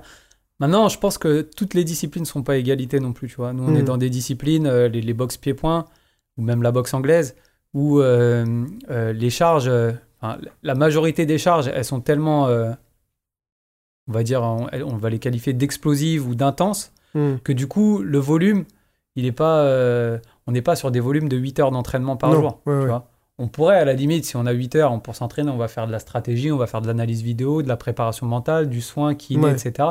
On va remplir la journée de 8 heures. Hein. Moi, si tu me laisses 8 heures mm. avec les sportifs, je, les, je les, optimise, hein, les 8 heures. Maintenant, le, noyau dur de l'entraînement, euh, il se fait pas en, il se fait en, 3 mm. heures, 4 heures dans la journée. Euh, quand on voit la natation, quand on voit même euh, des disciplines euh, comme la gymnastique où il faut répéter, répéter énormément, mm. où il y a des aspects aussi chorégraphiques à travailler, il faut du temps, quoi. Il mm. faut que les athlètes soient présents. Et du coup, je pense que là, pour le coup, c'est un, c'est un, un, frein à la performance, le système français. Mm. et on le voit hein, sur, des, sur certaines disciplines, ça reste compliqué quand même. Ça reste compliqué. Même l'athlé, bon après il y a, y a d'autres freins sans doute, hein, mais, mais euh, je pense que l'athlétisme aussi, c'est, c'est, euh, moi je trouve que c'est tellement, euh, tellement beau et en même temps tellement ingrat comme discipline. Quand tu Ouais. vois qu'il y a un petit virus, une petite contracture musculaire, ça peut te foutre en l'air trois semaines, quatre semaines. Bah, y a, tout le monde, je pense, a des images en tête de, ou des sprinteurs qui le- les- ils sont tous préparés pendant des mois et tout. T'as le, le, le top départ et un mec au démarrage qui se claque, Ouais. Qui se claque un ischio, un mollet, un truc comme ça. Pourtant, il t'imagines même pas l'échauffement qu'il a dû il avoir. a fait un avec échauffement de malade, tout, ouais. il a couru je ne sais pas combien de Ouais. fois euh, pendant des mois euh, euh, pour se préparer, il s'est rien fait. Le jour J, euh, euh, à peine au bout de trois secondes, il a, il a un ça. claquage, tu vois. C'est des Formule 1. Ouais. C'est des Formule 1. C'est, c'est, c'est vrai que c'est, c'est hallucinant comment parfois. Après, il y a, la, la- je pense, la notion de stress, il y a, il y a plein de facteurs qui vont Mhm. faire que c'est forcément pas un hasard. Le Si le climat, mec, euh, choses, voilà. ouais. Le mec a réussi à, à s'entraîner pendant des mois sans se blesser et que le jour J, euh, il, se, Ouais. il, se, il se fait un claquage, euh, c'est quand même pas un hasard complet, je pense. Mais euh, Et tu vois, nous, on a cette chance quand même dans les, dans les box. Euh, on a accompagné des sportifs avec des, des, des entorses, avec Mm. des, des fractures, même parfois fractures de côte. hmm, je, je devrais, j'ai même honte en fait de, des fois de- d'expliquer des choses qu'on a fait Ouais. parce qu'on on est sur euh, une finale championnat du monde. euh, L'athlète c'est, euh, pas, s'est fait une grosse entorse, la, la cheville elle a doublé de volume. Qu'est-ce qu'on fait? On va faire forfait. C'est Mm. sûr, si tu vas voir le médecin généraliste, le hmm, médecin généraliste qui a, qui a que le, pour lui le, le, le, le- rayon pointé sur la santé, ouais. lui va te dire ah bah non, il n'est pas en état de, de combattre, sûr, ouais. il faut pas combattre. Après voilà, tu es dans un contexte où euh, Hmm, derrière il y a alors même si c'est un sport, euh, je parle de la boxe française, hein, qui, est, qui est un sport amateur, ça rapporte rien. Malgré tout, je reste convaincu, sinon j'aurais déjà changé euh, de boulot, je pense, que euh, le haut niveau et des, des résultats dans le haut niveau en, bo- en- en boxe française peuvent quand même changer des parcours de vie, tu vois. hmm, Ça t'apporte des choses. Moi, j'aime bien quand, quand on est à l'issue d'un- d'un- d'une compétition où on a des sportifs qui ont, été, euh, qui ont fait des performances, et dis voilà, ça, tu vois là, ce que tu as là, personne ne te le retirera jamais. hmm, On a beau dire oui, euh, les vrais champions, c'est ceux qui réitèrent, etc. Ok, ouais. les grands champions réitèrent. Maintenant, tu es champion du monde ou champion d'Europe une fois, ça va rester toute ta vie. Hmm, Ensuite, est-ce que ça va rester comme euh, un trophée ou une ceinture euh, qui va prendre la poussière sur ton meuble Ou est-ce que tu vas réussir à, à- à utiliser ce capital, comme on disait tout à l'heure, hein, l'important, Mm. c'est pas, c'est pas le, le résultat, c'est le, le chemin qui t'a mené à ce Mm. résultat. Et comment tout ce que tu as développé en termes de, en termes de compétences, euh, de qualité, pour arriver à cet objectif, comment toi, après, tu vas être capable de le, de, de le transposer sur la vie de tous les jours? Ouais. ça, ça m'intéresse énormément parce que je reste persuadé que euh, euh, quelqu'un qui réussit sa carrière sportive, qui a fait du sport de très haut niveau, forcément, il doit, faire, il doit avoir une carrière professionnelle, il doit avoir une vie Hmm, super riche derrière et super euh, euh, performante aussi. hmm. Sinon, il y, a- il y a un truc qui a coincé entre les deux. tu vois. Ouais. Ou même pendant, le, pendant la première partie. Après, il y en a qui sont parfois euh, trop obsédés par euh, leur, bah, justement leur, leur style, leur, leur activité, le- passionnés à un, à un point qui va les, les empêcher de, de, bah, de développer les autres aspects de leur vie qui vont faire qu'ils vont avoir une vie équilibrée, tu vois. Mais euh, c'est vrai que idéalement, ouais, ça, devrait, ça devrait se passer comme ça. Mais euh, justement, je me, donc toi, tu parles de parcours de vie. J'aimerais bien qu'on revienne un peu euh, bah, à ton parcours parce que c'est intéressant de voir de co- comment t'es arrivé d'un petit qui est, où son père dit bah tiens tu vas faire de la savate à euh, bah, avoir euh, pas mal de titres euh, que tu vas nous, nous rappeler et puis ensuite à entraîneur tu vois au niveau national et tout ça donc. Donc toi tu, tu commences euh, t'avais quel âge quand tu fais la savate? Alors, j'ai commencé à faire des compétitions. euh, euh, là, c'était sixième, je crois. euh, ouais, Ouais. sixième. Donc, c'est Donc, 10 ans. 10, 11 ans, ouais, 10, voilà, 10 11 ans Benjamin. tu Alors, faisais t'as commencé au bout, de combien de temps de pratique la compète? Deux ans, la deuxième année. Ouais. Je crois même la première année, j'avais fait un petit interclub, un truc. Hmm. Et moi, en fait, euh, alors c'est c'est en même temps la beauté du truc, mais en même temps euh, euh, les limites, quoi. C'est-à-dire que déjà à cet âge-là, je voulais être champion du monde, je voulais Ouais. être un grand champion, je voulais être une star, etc. Et j'étais à fond dedans, quoi. J'étais sur les magazines, sur, euh, Hmm. comme je te disais tout à l'heure, Karaté Ouais. Bushido. On avait un magazine aussi qui s'appelait euh, BF Savate Magazine à l'époque. Ouais. C'était le magazine de, de la fédération. J'étais euh, en admiration devant les champions de l'époque. Les, les gars, je les mettais en poster sur mon mur et tout. Hmm. Et pour moi, c'était voilà, j'avais ce truc-là et j'étais vraiment à fond dedans. Quoi. Et, euh, et du coup, bah, quand j'ai commencé à faire les premières compètes, j'étais pétrifié, quoi. Ouais. Pétrifié. Alors, euh, la première année, je crois, j'étais au championnat de France, Benjamin. Et puis la deuxième année, euh, je me suis fait sortir euh, sur les îles de France. Et à chaque fois, voilà, on me disait que j'étais l'ombre de moi-même. Ouais. Que quand j'étais à l'entraînement, euh, j'étais capable de tout faire, même gamin. Et, et sur le ring, après, l'ombre de moi-même, hyper stressé. Alors en plus, après, on n'avait pas forcément les outils d'accompagnement qu'on a aujourd'hui. hein. Rien qu'un truc clé Ouais. de se dire, quand tu te concentres sur la tâche, bah, ça te, ça te, ça te, Hmm. te- l'action tue le, le stress. Euh, du coup, bah voilà, moi j'étais que sur le résultat, quoi. Je montais sur Ouais. ring, il faut, il faut gagner, il faut pas perdre. Faut pas... C'est pire qu'il faut gagner, il faut, Faut pas, pas perdre. perdre, ouais. Tu vois, c'est encore pire. Mm. Et euh, et voilà. Et du coup, euh, ben, je sais pas. Y a, après, il y a eu un déclic. euh, alors, je sais pas. C'est bizarrement, c'est l'année où mes parents se sont se sont séparés. Mhm. Du coup, c'est peut-être un peu une période un peu un petit peu compliquée à la maison.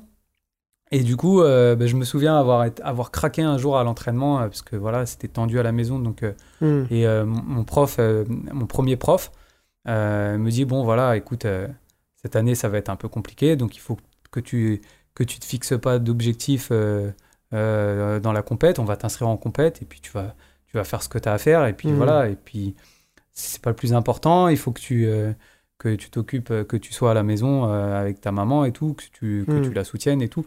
Et euh, voilà, c'était un peu le discours qui me tenait. Et ben, cette année-là, j'étais champion de France pour la première fois, tu vois. Donc est-ce que c'est est-ce que c'est Toi, on tu peut as le l'air de penser que c'est lié. Si je le dis, c'est qu'à un moment donné, Ouais. il doit y avoir un lien quelque part, tu Hmm. vois, en moi. T'as pas forcément euh, euh, l'esprit la mécanique derrière qui fait que ça a peut-être débloqué quelque chose en toi, mais euh, En tout cas, j'ai les il y souvenirs a une de- association Ouais. que tu fais d'idées en tout Ouais, cas. et en tout cas, j'ai trouvé du plaisir à la compétition à ce Ouais. moment-là, tu vois. Hmm. Alors que les années d'avant, je, kiffais l'entraînement. J'étais un, comme je te disais, je m'arrêtais jamais. euh, Athlé, boxe, euh, l'été, euh, avec les copains euh, dans le jardin, on faisait, euh, voilà, on, faisait des scénarios, on faisait les malades. Et j'étais tout le temps, tout le temps dans la dans l'activité, quoi. Mais euh, tu vois, ça me fait penser à Jess Liodin, avec qui j'ai fait le podcast aussi récemment, qui Mm. disait qu'il était ultra introverti, aucun ami, euh, hyper timide et tout, jusqu'à ce que euh, il- bah, sa mère se sépare de son Ouais. père, qu'il se retrouve à la rue. ouais, alors pour et le que coup, là, euh, bon, il y a lui, quand même une nuance entre Oui. lui et moi. Non, non, mais je veux dire, alors lui, ça, ça allait beaucoup plus loin que ça, mais si tu veux, parti loin. il a pris d'un seul coup, ce qu'il disait, c'est que il a dû prendre un peu un rôle de, de- de, tu vois, de l'homme de la Ouais, famille en quelque sorte, et que ça l'a complètement transformé. En tout cas, ce qui est sûr, c'est qu'il y a un lien entre le, la, vie, euh, Bah la oui. vie personnelle et puis. euh, Parce que tu vis chez toi, ça euh, impacte voilà. forcément, là surtout à cet âge-là. Quoi. voilà, et là, on pourrait croire que ça va te détruire. Hmm. Euh, Parfois, ça te rend plus fort. ouais. Voilà, ça va peut-être aussi te rendre plus fort, quoi. C'est un peu ce qu'on appelle la résilience euh, aussi. Ouais.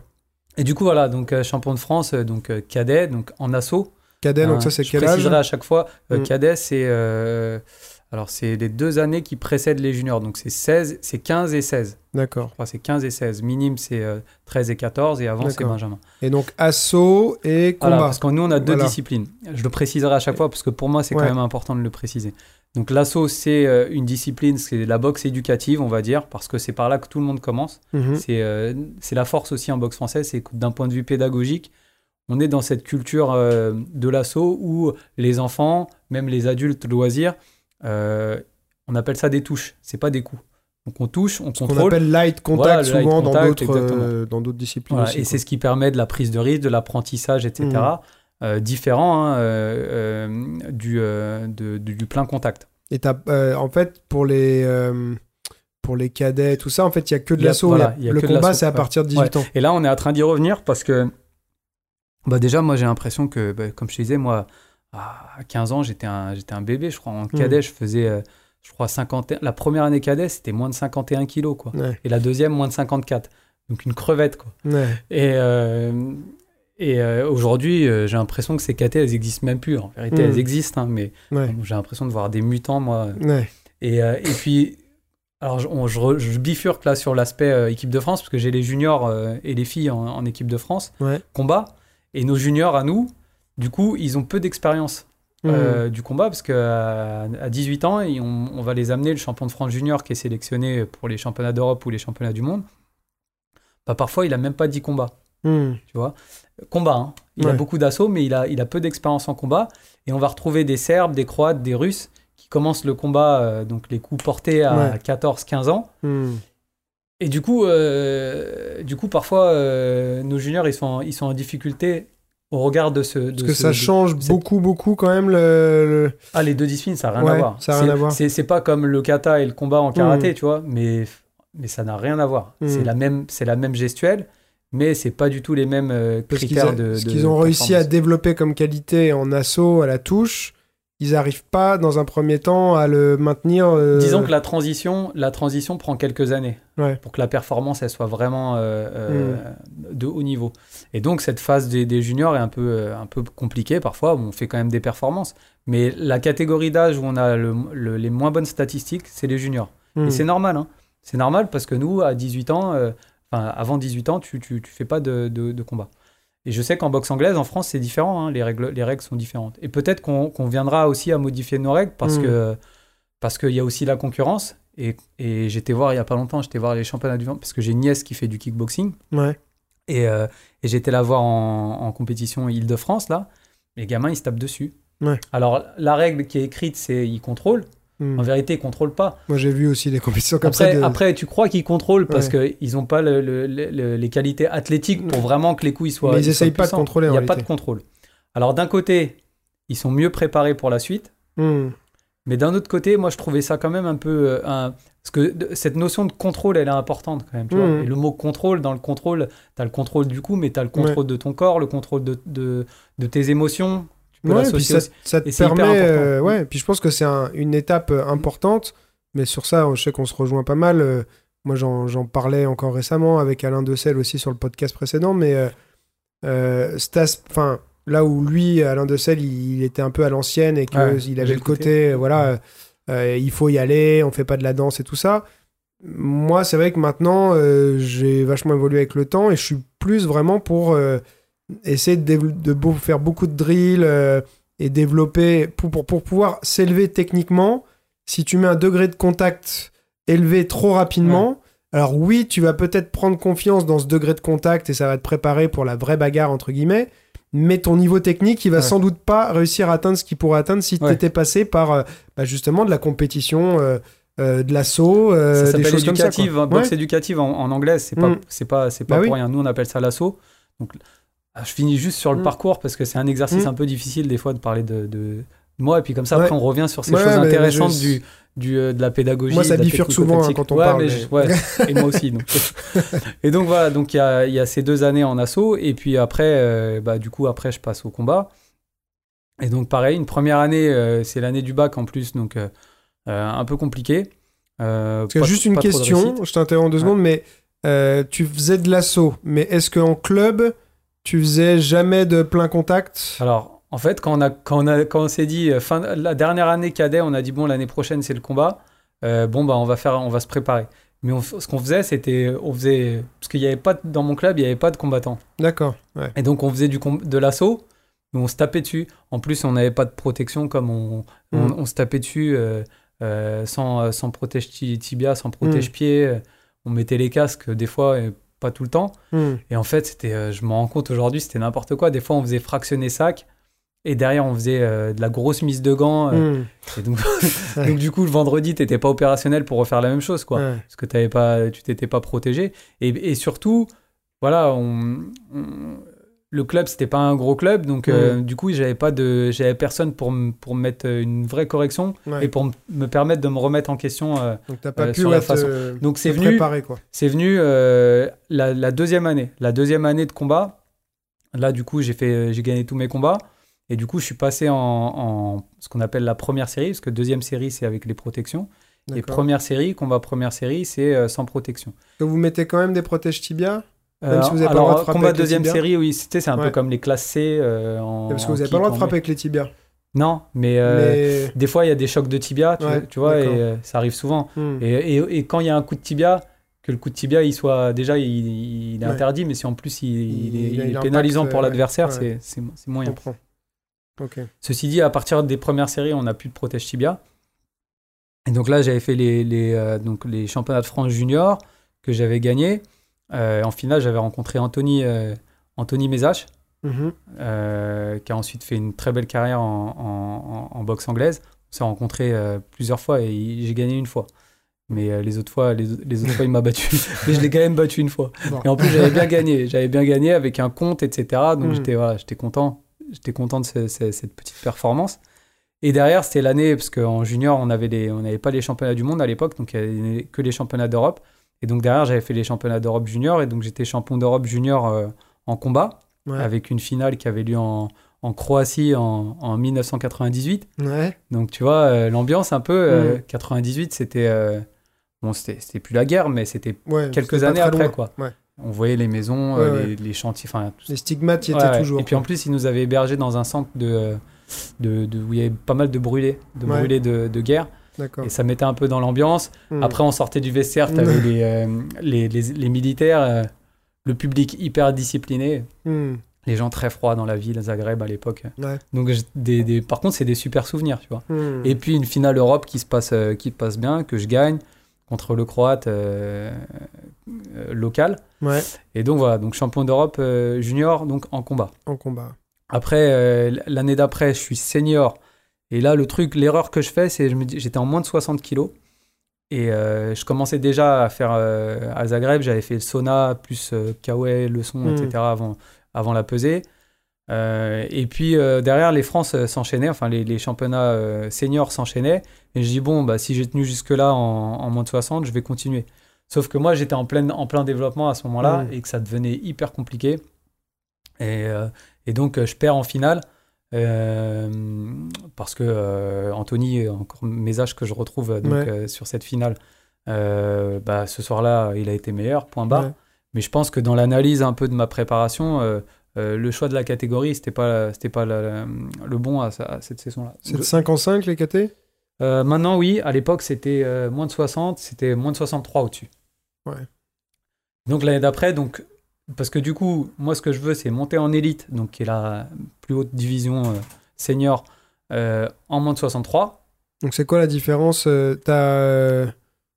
T'avais dit quoi T'as euh, division. Non, Alors, tu as deuxième série. deuxième démarres. série, voilà. Tu démarres. Première série et Une fois que après tu as tes points, tu montes en première série. Donc quand tu es junior, c'est un championnat euh, junior. Mhm, Et quand tu es senior, bah, c'est maintenant, on appelle ça, à l'époque, c'était honneur, mhm. championnat honneur. Et euh, aujourd'hui, c'est élite B. Et après, tu D'accord. as élite A. D'accord. Et donc, euh, et donc, moi, ce que je voulais, c'était monter en élite euh, A, euh, mais en moins de 63. Et euh, donc, je fais tout un dossier médical, même. J'ai appuyé par des certificats comme quoi c'était dangereux de rester, Hmm. de rester dans cette caté. T'avais besoin de justice. Tu pouvais pas dire, bah. Bah, parce qu'il y avait un règlement. Ouais. Ah, je- on en reparlera peut-être après, hein, des règlements. Il y avait un règlement à la Fédé qui disait que quand tu as été champion honneur dans une catégorie, si tu veux monter en élite, c'est dans cette catégorie. Ah ouais. Et donc, ils m'interdisent de monter en élite dans cette catégorie. Donc, je refais, j'étais à l'INSEP en plus à l'époque, je refais une deuxième fois le, le championnat euh, honneur, avec euh, toujours cette angoisse de se dire, ouais, imagine, je me blesse ou je me fais Mm. disqualifier. Ou... En plus, les Îles-de-France, inqualifiées par, par, euh, par catégorie. Ouais. Et à l'époque, en Île-de-France, tu avais un gros vivier de, de combattants. Des mecs Mm. qui, ont, qui sont jamais sortis de, du championnat d'Île-de-France, Ouais. qui avaient largement le, le niveau pour évoluer en élite. Mais ils ont Mm. toujours été bloqués par, Ouais. par un petit jeune qui arrivait, tu vois. Et Ouais. euh, notamment, la, la première année, j'avais rencontré un, un gars, il devait avoir 12 ou 13 ans de plus que moi, tu vois. Et, euh, et, et donc voilà, donc je refais le championnat, ça se passe bien, je fais champion de France, donc euh, honneur, donc ce qui correspond aux élites B aujourd'hui. Et derrière, je monte en, en, en élite. Et, euh, et en élite, en fait, je fais, euh, une très bonne saison, euh, une très bonne première saison, hormis la finale que je perds par, abandon. Et ce qui s'est passé sur cette finale, c'est que je pense que j'étais pas dans les conditions idéales, dans le sens où j'avais gagné contre le gars que je rencontrais, qui est, un ami, qui était déjà un ami et qui est un, qui est un bon pote là aujourd'hui, Ludovic Fornes, qui était en plus euh, pendant deux ans à l'INSEP, euh, on était à l'INSEP ensemble. Mhm. Et je l'avais rencontré au premier tour de poule. Je gagne, juste, mais je gagne. Après, euh, je gagne tous mes autres tours de poule. Et euh, la demi-finale, je gagne un peu bizarrement. euh, par, par hors combat, mais c'était pas vraiment hors combat. Il y avait eu un coup un peu limite de ma part. Hmm. Mais en même temps, l'adversaire l'adversaire avait fait une esquive très basse. Donc c'est vrai que j'avais mis le tibia, mais, mais bon, c'était ce qu'on peut appeler un fait de jeu. Quoi. Ouais. Donc je gagne avant la limite. Et euh, je me retrouve en finale avec, euh, avec ce, euh, ce, comment dire, ce, ce statut de favori. Pour une première année. et je le sentais dans mon club, je le sentais au- dans mon entourage. Et, et sauf que moi, je, je pense que ça me convenait pas ce truc. Quoi. Moi, Mhm. j'étais bien demi-finale où j'arrivais contre le gars qui avait été champion du monde l'année d'avant, à Licanfoy, et où, où dans le vestiaire, euh, je me chiais dessus parce que je me suis. je me- Enfin, d'un côté, je me chiais dessus parce que je me suis toujours chié dessus avant chaque combat. Mhm. Pas, de- pas de l'adversaire, mais euh, vis-à-vis de moi, en fait. J'avais Ouais. tout le temps peur de moi, en fait. Mhm. Mais en même temps, j'avais ce truc où euh, j'ai dit, bon, là, t'as rien à perdre. C'est la première année. on va monter sur ring, on va voir ce qui se passe. Quoi. Mm. Et du coup, le flow, un peu, tu sais, le côté un peu libéré tout de suite dans le combat. Et, et je pense que du coup, dans cette finale, il s'est passé beaucoup de choses euh, à, ce mo- à ce- à cette période-là.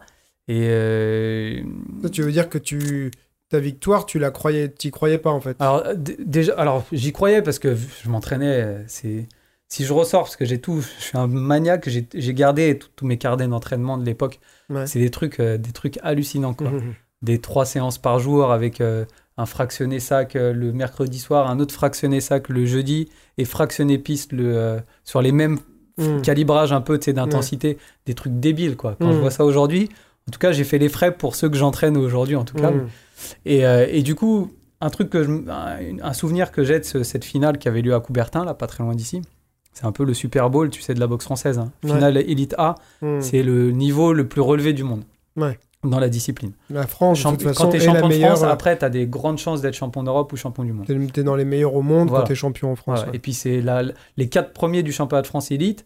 Tu, tu, tu mets n'importe lequel au championnat du monde ou au championnat d'Europe, il va faire quasiment. euh, Mhm. il aura les mêmes statistiques que, les, que, le- que celui qui a été en tant que champion de France. quoi. Ouais. Et du coup, euh, Ludo, euh, donc l'adversaire du, euh, du soir, euh, quand on s'était rencontré à Japy, comme moi j'avais quitté l'INSEP l'année d'avant, on se retrouve à, on se retrouve à Japy et puis euh, je crois qu'on se fait la bise et on n'est pas allé manger ensemble, mais c'était limite quoi. Tu Mhm. vois, on rigole un peu euh, euh, dans la file d'attente là pour, pour se peser. Et puis il y avait ce côté un peu, euh, un peu amical. Et puis j'arrive à la peser le matin à Coubertin et il est le premier de, de- il est juste devant moi, tu vois. Et en fait, j'arrive et je me dis ouais bon, bon, c'est le matin, on se boxe ce soir, Mhm. ça va être pareil. Dans mon inconscient, c'était c'était Mm. c'était mon pote quoi. Ouais. Et et en fait, j'ai senti euh, c'est comme un mur, Ouais. un truc hyper froid. Et en fait, euh, du coup, c'est pas que je c'est pas que je me suis avancé pour le- pour saluer, c'est que j'y ai même pas été parce que je Mm. dis ouais, là il est dans son truc Ouais. et puis toi tu y es pas du tout. Mhm. Et en fait, cette, cette, cette condition mentale que j'ai que j'ai euh, que j'ai captée, euh, je pense, euh, euh, dans la phase de préparation, et puis ce matin-là, le matin de la pesée, j'ai jamais réussi à m'en sortir. Mhm. Et c'est c'est mystique. Hein. Aujourd'hui, je l'explique, mais il y aura toujours un mystère sur ce, sur ce combat, parce que euh, la première reprise, elle se passe bien. Sauf qu'à un moment donné, euh, je perds un peu l'équilibre à la fin du round. On me dit que je le gagne. Ça devait être serré, peut-être un petit plus pour moi. Et je rentre dans le coin et je dis, ah, c'est mort. Ouais. Et, dans ma- et je leur dis, euh, je leur dis c'est mort, regarde, me- j'ai glissé, ou il m'a balayé. Je fais, mais on me dit, t'as pas balayé, t'as as perdu l'équilibre, c'est rien. Tu gagnes le round, il faut continuer ton travail, ça se construit bien. Et dans ma tête, euh, Mhm. et donc deuxième reprise, j'abandonne. Mais d'un d'un- un moment, tu sais, tout le monde, tout le monde a halluciné quoi. Je salue, je vais dans son coin, je salue euh, le coach, et voilà, terminé. T'abandonnes. euh, toi, tu parce que tu dis je vais pas le gagner ce combat, ça sert à rien de continuer ou t'étais en difficulté au moment Alors, où t'abandonnes Pas, pas en difficulté. Non. Euh, je prends une série dans les points et je dis il faut que, il faut que, il faut que ça s'arrête. Mhm. Donc je mets un genou à terre, je me fais compter, mais je me relève tout. Dès qu'il compte, je me relève et je salue mon adversaire et je vais dans le coin. Je suis pas, je suis Mm. pas touché, tu vois. On a peut-être l'impression que je suis touché, mais mais parce que je me suis, euh, Ouais. je me suis mis, euh, mais je suis pas du tout déséquilibré. J'ai pas pris un gros coup. Et, euh, et du Là, c'est vraiment un truc de prépa mentale. Quoi. et en fait, à ce moment-là, il n'y a même pas de conflit interne. Tu sais, des Mm. fois, on, on- je- dans la saison, j'avais fait des combats où c'était des, c'était des guerres. C'était, euh, il fallait, il fallait, il fallait être présent physiquement, mentalement. Et Mm. j'étais bien dans ces combats. Et là, pour le coup, c'était un combat un peu tactique que j'arrête, un peu comme si euh, un fusible avait sauté en fait en moi. Mhm. Et euh, c'est vraiment particulier parce que euh, sur ce à ce moment-là, dans le ring, il n'y a aucun conflit interne. j'ai plus envie d'être là, j'ai envie d'être n'importe où ailleurs, Mm. mais, mais, mais pas sur le ring à ce moment-là, alors que c'est le truc que je rêve depuis que je suis gamin, quoi. C'est hyper paradoxal. Et euh, par contre, après, c'est dans le vestiaire que tu, que tu réalises ce qui s'est passé, quoi. Et puis, la culpabilité, la honte. Et le fait Et- de peut-être, en plus, le, sur le moment de ne pas comprendre ce qui s'est. Pourquoi Puisque tu dis que là, aujourd'hui, tu te l'expliques sans que tu l'aies complètement encore compris, mais sur le moment, donc tu devais vraiment pas comprendre ce qui t'a pris de faire ça, quoi, non? Ouais, sur le moment, Qu'est-ce que tu dis En fait, on, on, on a dû te Sur le poser moment, la c'est vraiment le truc. pourquoi. À chaque fois, je compare ça à un fusible qui saute. Hmm. Et, euh, ou alors, euh, quand, je- quand on parlait tout à l'heure du, du claquage, là, du sprinter, Ouais. c'est un truc, euh, quand, euh, même si on a vu des gars terminer à cloche-pied, Hmm. tu peux plus courir sur un tendon d'Achille qui a, qui, a, qui a été rompu. Ouais. Et bah là, c'est pareil. Il y a, il y a absolument aucune ressource en moi pour, euh, pour continuer Mhm. à, à- à faire ce truc. J'ai plus envie d'être là. Après, je me suis aussi expliqué ça par euh, peut-être une sorte de, de surentraînement, même si le, mot surentraînement, ça correspond pas, parce que le surentraînement, c'est quelque chose vraiment de pathologique. Il y a des indicateurs euh, physiologiques, Hmm. qualité de sommeil, la fréquence cardiaque, etc. Et moi, j'étais en forme. Mais je m'étais tellement entraîné et j'avais tellement répété de fois ce combat dans ma tête que peut-être euh, j'avais plus rien en fait. Je m'étais, je m'étais Hmm. tellement entraîné. Je, je faisais des séances, je faisais trois séances par jour. Et euh, je faisais des trucs, les gens ils me prenaient pour un fou en fait. Parce que on était, quand on même, était ouais. peu à, faire, à, faire, à, à- à s'imposer ce, ce- ce- Hmm. ce rythme-là et cette souffrance euh, euh, que je m'étais imposé à, cette période. Mais il y a quand même ce fameux moment que tu décris où euh, tu sens le, un mur en face chez l'autre, alors que le jour d'avant, euh, vous étiez euh, Là, très ouais, le- la- cordial. le début quoi. de saison, ouais. Ouais. Et là, en fait, j'ai senti que, ben, je pense qu'on parle d'ascendant psychologique. Il a vraiment pris l'ascendant psychologique à ce Mm. moment-là, parce que là, je me suis dit, clairement, il est dans le truc, et moi, je suis pas dedans. Hmm. Et j'ai pas réussi à me dire, à, tu sais, à avoir ce discours interne où j'aurais pu me dire, ouais, mais attends, là, c'est la pesée, Coco. Hmm. C'est ce soir qu'on va se taper. Ouais. Et euh, non, non. Et je suis resté dans ce truc-là, et, et je pense que même la première reprise, même si c'est pas trop mal ce que je fais, euh, j'y crois pas, quoi. Mais le mental, de toute façon, fait. la préparation mentale et le mental pendant le combat, ça, ça fait toute la différence. T'as des gens qui, euh, bah, c'est souvent, euh, j'en ai déjà parlé plein de fois de Conor McGregor, mais c'est ce que lui, à travers son, son trash talking, il essaye de faire, c'est de prendre un avantage psychologique, euh, tout ce- avec tous les moments qui précèdent le combat. Euh, des bon, eux, ils ont Mm. tout un dispositif avec les conférences de presse, tout ça, les vidéos, machin, mais même à la peser, son attitude, ce qu'il va dire, comment il va se comporter et tout, pour que le moment où le combat est parti, l'autre, il ait plein de doutes dans sa Ouais. tête, et peut-être que même si ces doutes-là, il essaye de... Il essaye de les oublier, bah suffit qu'il se fasse toucher une fois et Ouais. d'un seul coup ça ressurgit, tu vois. Ouais. Et toi, c'est peut-être ça, t'as ce, ce, ce déséquilibre qui, n'en- qui était même pas dû vraiment à ton, ton adversaire, peut-être, et qui d'un seul coup a fait ressurgir euh, bah, l'événement de, du mur euh, Ouais. en, En face, tu vois. En tout cas, parce qu'après, il y a, il y a des, des- des gens qui me disaient Ouais, mais en fait, t'as pas perdu, euh, tu Mm. t'as donné la victoire, t'as abandonné, mais en fait, c'est pas une défaite. Je dis, Ben, si, c'est une défaite. Ah, oui, si, ouais, Parce que. Dans le modèle de performance, euh, mes, mes ressources, elles n'étaient pas optimisées Mm. euh, à tous les niveaux. Voilà. Peut-être que tu peux dire euh, il était plus fort ou j'étais plus Mm. fort. Peu importe. Ce qui compte, c'est l'instant des présent. excuses. De toute La façon, compétition, c'est ça. hein. il y a un gagnant, un perdant à la fin. Exactement. Si t'es pas le gagnant, c'est que t'es le perdant. Donc, euh, Tout à fait. après, il y a des explications, mais les Voilà, explications, Il n'y a pas d'excuses, il y a des explications. Voilà. Moi, je- vraiment, je Mm. dissocie les deux. Et euh, je me suis, j'ai jamais cherché à me trouver des excuses. Hmm. J'ai perdu, point. Maintenant, c'est vrai que du coup, j'ai fait une croix un peu sur, sur ce que les deux années qui ont suivi, je perds en demi-finale, aux portes, donc, de, de- encore une fois, de ce Super Bowl euh, de la boxe française. Et puis, euh, je, m'étais marié. La deuxième année, je m'étais marié. Parce que après, ce qui se passe aussi, c'est que quand je parle de fusible, un fusible, euh, c'est pas un Mm. psy. Un psy me dirait, euh, euh, vous dites fusible parce que vous savez ce que c'est un fusible, c'est une protection. Hmm. Et quand et moi, régulièrement, je, je- quand je pense à ça, je pense à un, un fusible qui Ouais. saute. Mais un fusible dans un système électrique, il saute pour, pour protéger le système. tu vois. Donc, qu'est-ce qui me serait arrivé euh, par la Hmm. suite? Et peut-être même si j'avais gagné, qu'est-ce qui me serait arrivé à- Mm. après, tu vois? J'essaie de, de- de mystifier un peu aussi Ouais. les choses. Et euh, donc, du coup, la dernière année de compétition que j'ai fait, euh, quand j'ai décidé d'arrêter de faire du combat, je me suis dit, bah, je vais faire une dernière euh, année en assaut parce qu'entre-temps, l'assaut était devenu aussi une discipline reconnue de haut niveau. Hmm. J'avais déjà gagné en assaut en cadet, puis j'avais regagné une fois le championnat de France senior en assaut, mais il n'y avait pas de suite, il n'y avait pas d'équipe de France. euh, Et en 2004, quand je gagne les France euh, assaut, euh, l'assaut, c'est une vraie discipline euh, reconnue de haut niveau. Donc derrière, il y a, y les championnats du monde en, en Bulgarie. Et, euh, et donc, euh, donc, je fais les championnats du monde et je gagne les, les mondes euh, assaut. Et donc, je dirais toujours à chaque fois qu'on me demande mon, mon, mon palmarès, même là sur le bouquin, je, je Mm. les ai fait corriger parce que euh, j'étais champion euh, d'Europe junior combat. Combat, ouais. J'étais plusieurs fois champion de France en assaut en combat. Je suis passé à côté du Super Bowl. Ouais. Et derrière, je me suis consolé avec un titre de champion du monde assaut. Et donc j'étais champion, mais j'ai pas été un grand champion.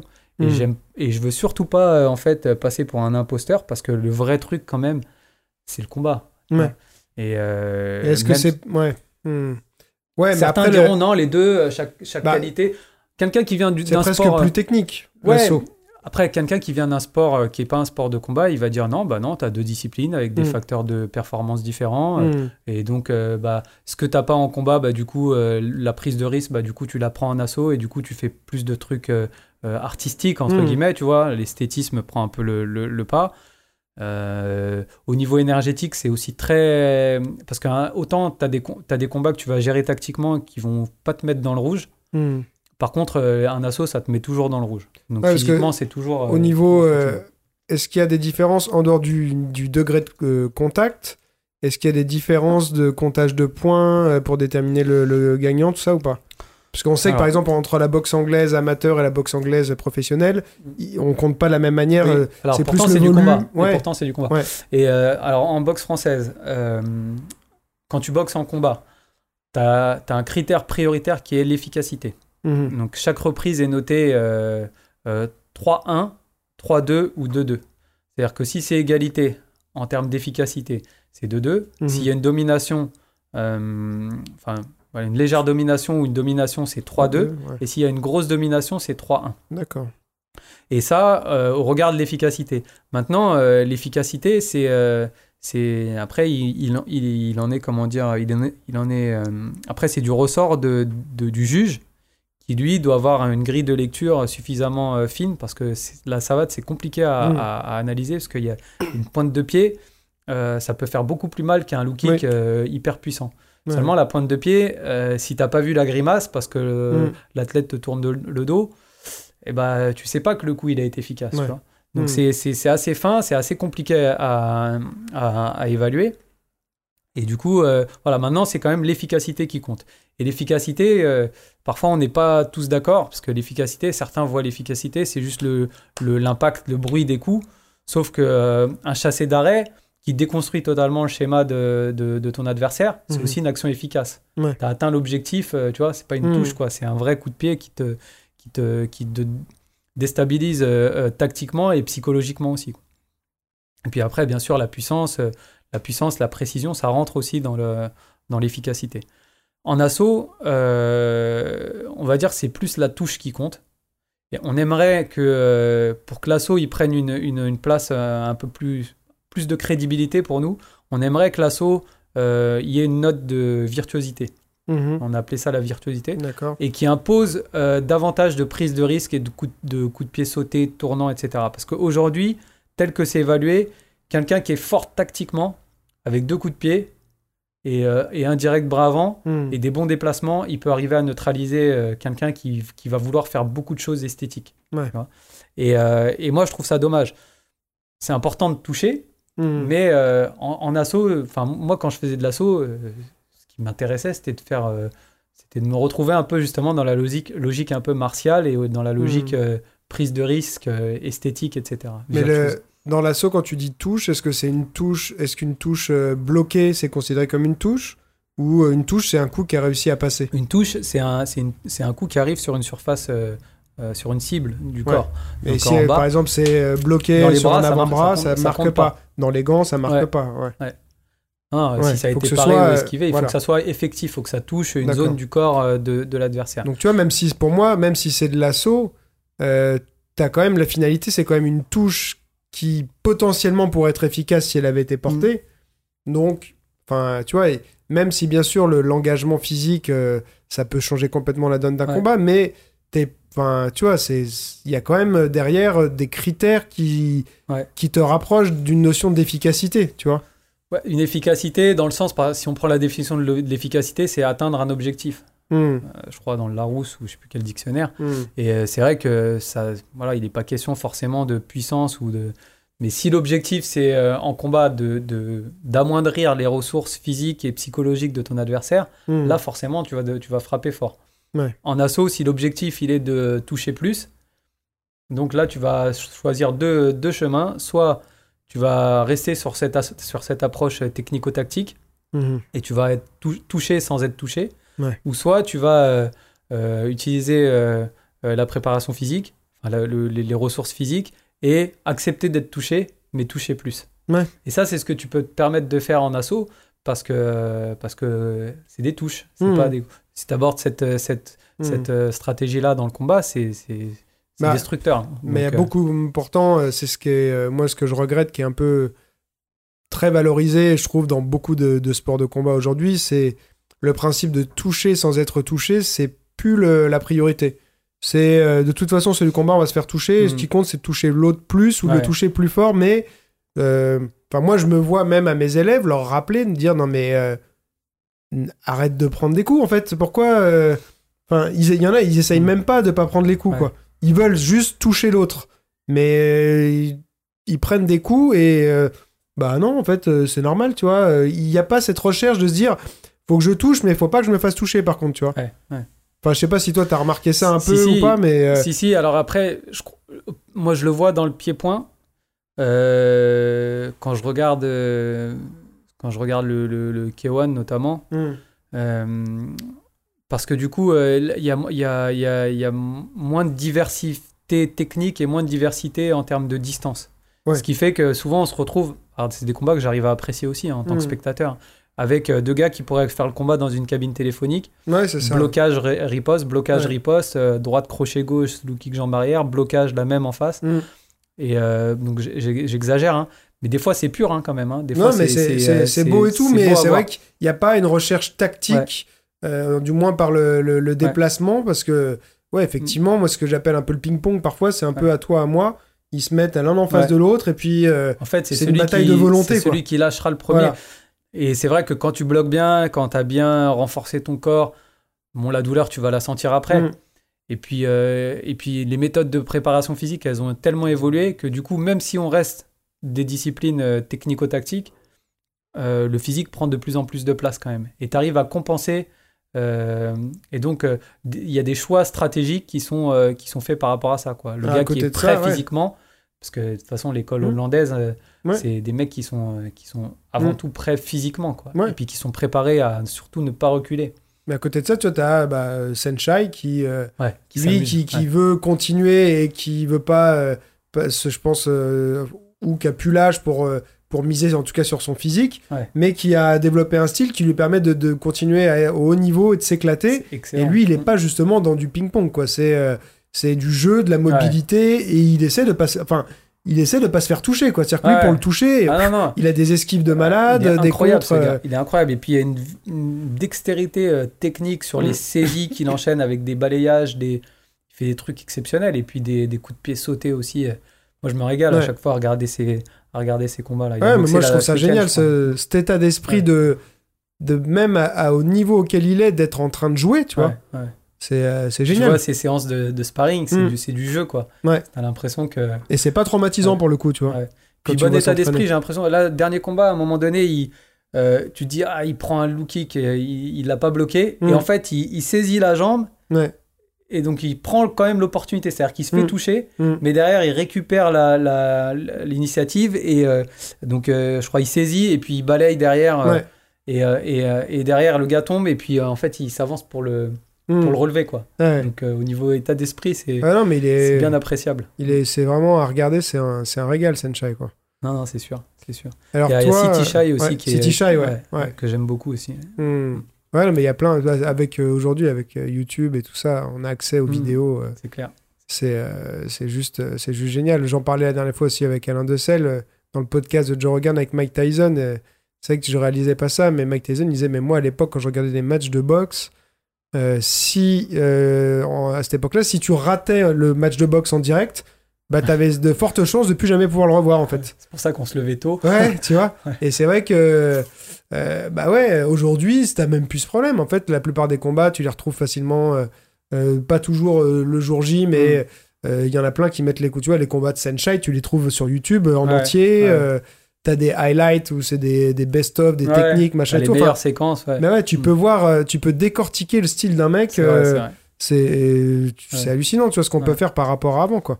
Donc, euh, je pense que ça, ça peut participer à faire vraiment euh, augmenter le niveau des gars, tu vois, parce qu'on a un accès à l'information qui est qui a jamais existé avant, quoi. Le niveau des entraîneurs et Mm. le niveau aussi des, des- des combattants. Moi, je, moi je, pense que de regarder, de regarder des vidéos, ça participe au, euh, à la progression. euh, la progression Ah, Moi, je le, je le sportive. vois, hein, franchement, euh, quand j'ai fait là, j'en ai pas fait depuis un certain temps, mais il faut que j'en refasse, mais je faisais les analyses de combat vidéo, et ben, euh, des fois, je regardais le combat euh, sur le moment pour moi et tout, puis après, je me dis, tiens, il était bien, je vais l'analyser, et en l'analysant, en faisant de l'image par image, Ouais. des ralentis et tout, en fait, il y a plein de trucs que tu vois pas, tu Bien vois. sûr. Ouais, bien Il sûr. y a des trucs que tu vois dans le combat et tout, parce que tu as l'œil et tout ça, mais il y a des choses que tu. tu- tu- Ouais. des, des- des- des petites stratégies, des choses que le, que le mec il fait et que t'as t'as pas Mhm. le temps de voir. Et quand tu fais du ralenti, tu fais Ah, tu vois. Ouais. Et du coup, en fait, tu peux t'en servir après de ça. Quoi. Bien sûr.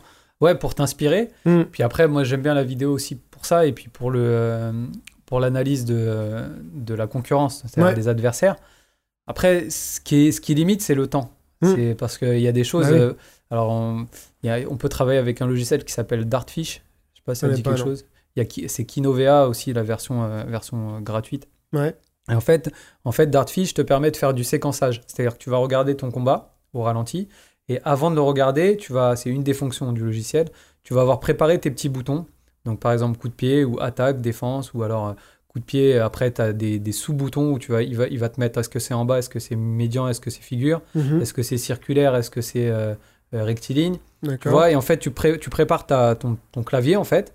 Et tu regardes, au, euh, tu t'analyses l'adversaire au ralenti, et puis tu, tu cliques sur les boutons en fait. D'accord. Et à la fin, tu as des vraies statistiques en fait. De ce qu'il fait, quoi. Voilà. Et les statistiques, souvent, elles reflètent pas forcément euh, l'idée que tu as. Mm. Des fois, ça va con- confirmer, et puis des fois, ça va, ça va, ça va t'emmener vers autre chose, quoi. Mm. C'est pour ça que, voilà, moi, je reste ouvert. hein. Bien sûr que l'œil du maquignon, l'observation, c'est euh, important, mais parfois aller sur des choses euh, beaucoup plus précises, beaucoup plus pointues, tant sur l'analyse vidéo que sur la préparation physique, c'est euh, ça permet d'aller plus loin et, euh, et c'est notre job en fait, hein, de- Mm. de- d'essayer d'optimiser. euh, moi, je parle souvent de table de mixage, d'essayer de voilà de faire les, les réglages euh, les plus précis, les plus pointus possibles pour amener l'athlète à, à son niveau optimal de, de- de performance. Hmm. Après, tu as, des approches, même si euh, il a un peu changé ça, mais tu as, Conor McGregor qui a une époque où, euh, où il enchaînait vraiment les victoires et qui disait Moi, je j'étudie pas mes adversaires. euh, je me concentre sur en fait sur ce sur quoi moi j'ai Ouais, besoin ouais. de m'améliorer Ouais, peu importe en fait ce que fait mon adversaire parce que moi ce qui compte c'est c'est que je m'améliore moi et pas que je, je change mon style euh, je vais, il- enfin, pour lui il est constamment dans l'adaptation de toute ça. façon Mm. et il trouvait que c'était pas une bonne idée de faire un camp spécialisé pour, euh, pour un adversaire et aussi son Ouais. argument. Et sur ça, je pense qu'il avait raison. C'est qu'il y a quand même beaucoup souvent de combats qui sont euh, euh, annulés ou changés au dernier moment à cause d'une blessure et que ton adversaire il change. Et si tout ton camp d'entraînement il est basé sur une stratégie d'un mec, ça. t'avais un lutteur en face et que tu te retrouves avec un kicker, bah tu t'es entraîné pendant trois mois pour, euh, pour le mauvais truc. quoi. Ouais, c'est ça. Alors, il y a plusieurs vérités, je pense. hein. Mais c'est vrai que euh, moi, je suis quand même un partisan de, de, euh, de l'analyse de, de l'adversité. Ouais. Ceci dit, et ce, ce que j'évoque à un moment dans le, dans le, dans le bouquin, c'est que euh, un schéma tactique, une stratégie, un game plan, euh, tu l'as défini avec des, euh, des éléments que tu as été chercher sur, euh, sur l'adversaire, sur des vidéos ou sur une analyse en, en temps réel. Et, mais, mais ce qu'il faut toujours avoir en fond d'écran, c'est que. alors, j'aime pas parler de plan B, tu vois, mais euh, de dire que même si tu peux aller hyper loin dans le, dans le schéma tactique, Hmm. dans des détails hyper pointus, il faut pas, il faut pas que ça soit un cadre qui enferme euh, euh, le combattant dans. dans euh, faut pas que le Ouais. combattant soit enfermé dans ce Mm. cadre. Pourquoi? Parce que en face, tu sais pas. Ouais. S'il sait que tu, que, que, tu, que tu Mm. prépares quelque chose d'hyper pointu, et que le gars, il a décidé justement de, de sortir complètement de son style et de faire complètement l'inverse de ce que toi, tu as imaginé. Bah oui. tu vois. Et nous, on a les- j'ai l'exemple à chaque fois que j'en parle, parce que c'est c'est euh, un, un champion réunionnais qu'on avait, qu'on avait qui s'appelait Yanis Racine, et euh, qui fait une demi-finale euh, euh, euh, championnat de France euh, contre un, un- un aussi un grand champion, euh, Adi Boumoula, euh, demi-finale euh, du championnat de France élite. Et, euh, et il gagne son combat. Et en fait, euh, il, allait rencontrer Adi. Non, en fait, il fait sa demi-finale et en finale, il rencontrait Adi Boumoula. Et euh, il finit son combat et il voit, il rentre dans son coin, une caméra installée en train de filmer le combat et il voit les coachs de l'adversaire qui va retrouver en finale démonter la caméra. Et c'est vrai qu'à cette époque, bon, c'était. Bon, et la caméra, déjà, c'était un pied, c'était un, c'était un truc un peu gros, tu vois. Donc, puis c'était pas dans la culture de tout filmer. Hmm. Du coup, euh, il voit ça, il se dit Ah, ils m'ont filmé, ils vont me, Hmm. ils vont m'analyser. euh, surprise. Et il fait la finale en gaucher. Et Mhm. du début jusqu'à la fin. Alors tout le monde n'est pas capable de faire ça, Ouais. mais impressionnant ce combat. Quoi. Il Hmm. démarre en gaucher, il fait tout le combat en gaucher, hyper efficace. euh, et, et vraiment, euh, l'adversaire a été surpris. Quoi. Mais ça, moi, c'est un truc que je- j'essaie de militer pour ça. C'est pas dans la culture des sports de combat, mais c'est travailler les deux gardes, tu vois. Dans les arts martiaux. Quasiment tous les arts martiaux, on travaille toujours les deux gardes. Et Ouais. je sais pas pourquoi dans les sports de combat, il y a cette culture euh, de se dire non, faut travailler toujours dans la même garde, alors que ça t'ouvre tellement de possibilités justement d'adaptation à ton adversaire. Et, et je trouve ça, c'est l'exemple parfait. C'est que parfois, tu peux avoir un mec que- qui est en face de toi, t'es droitier, il est droitier, tu trouves pas de solution. Tu te mets en gaucher, il est pas performant face à un gaucher, d'un seul Ouais. coup, tu trouves des solutions. Ouais. Donc euh, je trouve que c'est dommage et, de passer à côté de ça. Et en plus, même, euh, je pense, je suis persuadé que du point de vue euh, de- du développement de ton cerveau, de travailler les deux gardes, euh, Ouais. alors peut-être que tu, ça va dans un premier temps bah, t'empêcher d'a- d'atteindre un niveau aussi élevé. Parce que c'est de la, la surspécialisation encore. On est déjà dans la spécialisation, mais là, Ouais. tu te spé- surspécialises parce que tu, tu fais tout que d'un seul côté. Ouais, Donc forcément, tu vas, être, euh, bah, tu vas faire plus de répétitions. ouais. Parce que si Et- tu travailles les deux tu- gardes, forcément, tu, vas- divises tes ouais, répétitions. Et si tu euh, restes dans une garde, tu vas peut-être être plus performant du coup rapidement. Voilà. On est souvent dans une logique aussi d'urgence. hein. Voilà. Mais tu arrives en fait à un, à un moment, à un palier où bah, peut-être que le mec qui a travaillé les deux gardes, il va finir par te dépasser parce que euh, lui, il a deux possibilités Mhm. que toi, t'as pas. Quoi. Et moi, j'ai- je regarde souvent des analyses aussi de grands boxeurs et tout ça. Et c'est marrant. Alors, je sais pas si c'est si, les mecs qui choisissent euh, euh, les, les boxeurs analysés. Je sais pas si c'est un hasard, mais en boxe anglaise, on dit toujours non, faut pas changer de garde et tout. Et je vois de plus en plus d'analyses de grands combattants. Et tu te rends compte qu'ils changeaient presque. Ouais. Enfin, la plupart des mecs, des grands, il y en a plein en fait qui changeaient de garde Ouais, régulièrement. quoi. Léonard, Léonard, il changeait de garde. Ouais, il y, en, mais il y en a plein. En fait, aujourd'hui, euh, Lomachenko, il change de garde. Lomachenko, mais, euh, mais même, euh, même Mike Tyson, euh, tu regardes, il avait des. Quand il allait travailler au corps, son fameux euh, euh, uppercut au corps, euh, uppercut à la tête, il avait un changement de garde pour le faire, tu vois. Et il y a plein, et il y, en a plein où dans ma tête, euh, parce qu'on on a en tête ceux qui le, le font de manière euh, évidente et tout, mais j'en ai plein où pour moi c'était pas un boxeur qui travaillait les deux gardes. Ouais. Et tu vois une analyse et en fait tu vois que le mec il avait des actions, Ouais. pendant ses actions il changeait de garde et tout ça. Ouais. Alors ça veut pas dire qu'il se mettait tout le temps, euh, dire allez tiens je me, me mets dans l'autre garde maintenant et je fais tout mon combat dans cette garde là. Mais il y avait souvent des phases comme ça de changement de garde. euh, alors que c'est le truc qu'on dit académiquement, faut surtout pas le faire. quoi. Ouais, alors, moi je suis d'accord avec toi. Euh, à, à une chose près, quand tu es dans, dans une logique de, euh, de- d'apprentissage à long terme, Hmm. euh, avec, sans, sans, sans limite, Hmm. c'est, je, je plonge à, à 100% avec toi. Maintenant, euh, quand, euh, quand, quand on est sur de la compétition, parce que même quand on va être, même si c'est des compétitions de jeunes ou si c'est euh, c'est pas c'est pas le, le- le championnat élite ou la classe A ou c'est pas t'es pas pro, ben, quand tu es engagé dans une compétition, tu t'engages pour euh, pour euh, tu vas pour vas avec un objectif euh, Mhm. ambitieux si possible quoi. Et c'est vrai que du coup, je pense que cette ambition, ces objectifs peut-être nous limitent dans l'exploration de tous les champs euh, euh, Hmm. techniques, tu vois. Ouais. Et on va souvent avoir tendance à dire bon, on va accorder une petite partie de la saison à faire à développer les points faibles, voilà, essayer de, de transformer les points faibles en des points un peu intermédiaires, voire en des points forts. Et puis à un moment donné, dès que dès que tu arrives dès que tu arrives dans en période de compétition, bah, tu que sur les points forts. quoi. Hmm. Du coup, si le gars, il n'a pas été euh, conditionné depuis tout petit à Bah, boxer dans ça. les deux gardes, Ce que j'allais te dire, c'est que si ça n'a pas été fait depuis le début, Ouais. ça va forcément être dur. Ouais, mais des fois, le début, il y a de la Mm. compétition quand même, tu vois. Ouais. Parce qu'au bout de deux ans, tu vas faire de la. Et puis après, il y a aussi. Parce que des fois, le, le, le, le fait de dire, OK, on va boxer dans les deux gardes, il faut quand même que ça soit structuré, quoi. Hmm. Parce que tu, tu vas mettre une jambe arrière. euh, du coup, tu te dis pourquoi réarmer ta, ta jambe arrière puisque je Mm. peux boxer dans les deux gardes. Sauf que tu vas mettre ta jambe arrière, tu vas tomber euh, en, en fausse garde et t'es plus du tout dans tes points de repère. Oui. Donc ça devient un peu du n'importe quoi où tu vas mettre des coups, euh, Hmm. des coups que tu, con- tu contrôles pas, que tu Mais maîtrises après, pas. t'es plus dans tes points de repère si t'as pas bien travaillé les Si deux gardes. pas préparé. Après, ça veut pas dire qu'il faut laisser justement certains défauts se mettre en place, mais ouais, moi je vois ça vraiment euh, d'un point de vue euh, bah, champ des possibles. Tu développes vachement plus de trucs et je le vois avec mes élèves. Alors moi, je suis pas, je suis sur du loisir, hein, je suis pas sur de la compète, mais euh, t'as plein de gens qu'on- qui sont pas bien ambidextres et tout ouais, ça ouais. et euh, leurs jambes avant, ils sont limités dans ce qu'ils peuvent faire, tu vois. Donc parfois, je leur propose des enchaînements, ils n'y arrivent pas et tout. Et en fait, bah, ils se mettent dans leur euh, soi-disant mauvaise garde. Et d'un seul coup, l'enchaînement avec une jambe avant qui leur posait problème, Mhm. comme c'est leur bonne jambe qui est devant, Ouais. bah là, ils peuvent le faire de manière Ouais. efficace, tu vois. Ouais. Et c'est ça, en fait, je trouve, c'est que euh, si euh, t'es parfaitement ambidextre, t'es hyper agile de tes deux jambes, de tes deux poings, tout ça, bah, euh, ça va te, te profiter quand même. Mm. Mais je trouve que parfois le bénéfice il est encore plus important pour quelqu'un qui est Mm. pas pleinement ambidextre. Ouais. Ça va lui, lui, lui ouvrir euh, une possibilité d'enchaînement qu'il n'arrive pas Ouais. à faire s'il reste dans sa, dans sa bonne garde en fait. Ouais, et puis c'est pas non plus repartir à zéro parce que même Mm. si tu es dans une garde, tu utilises tout le temps tes deux points, tes deux Oui. pieds. Donc là, c'est juste un changement de placement des, Mm. des, des- des appuis. Donc il y a un apprentissage euh, nouveau, mais, mais euh, le coup de pied de la jambe gauche et le coup de pied de la jambe droite, tu sais quand même les mettre en théorie. En théorie. Voilà.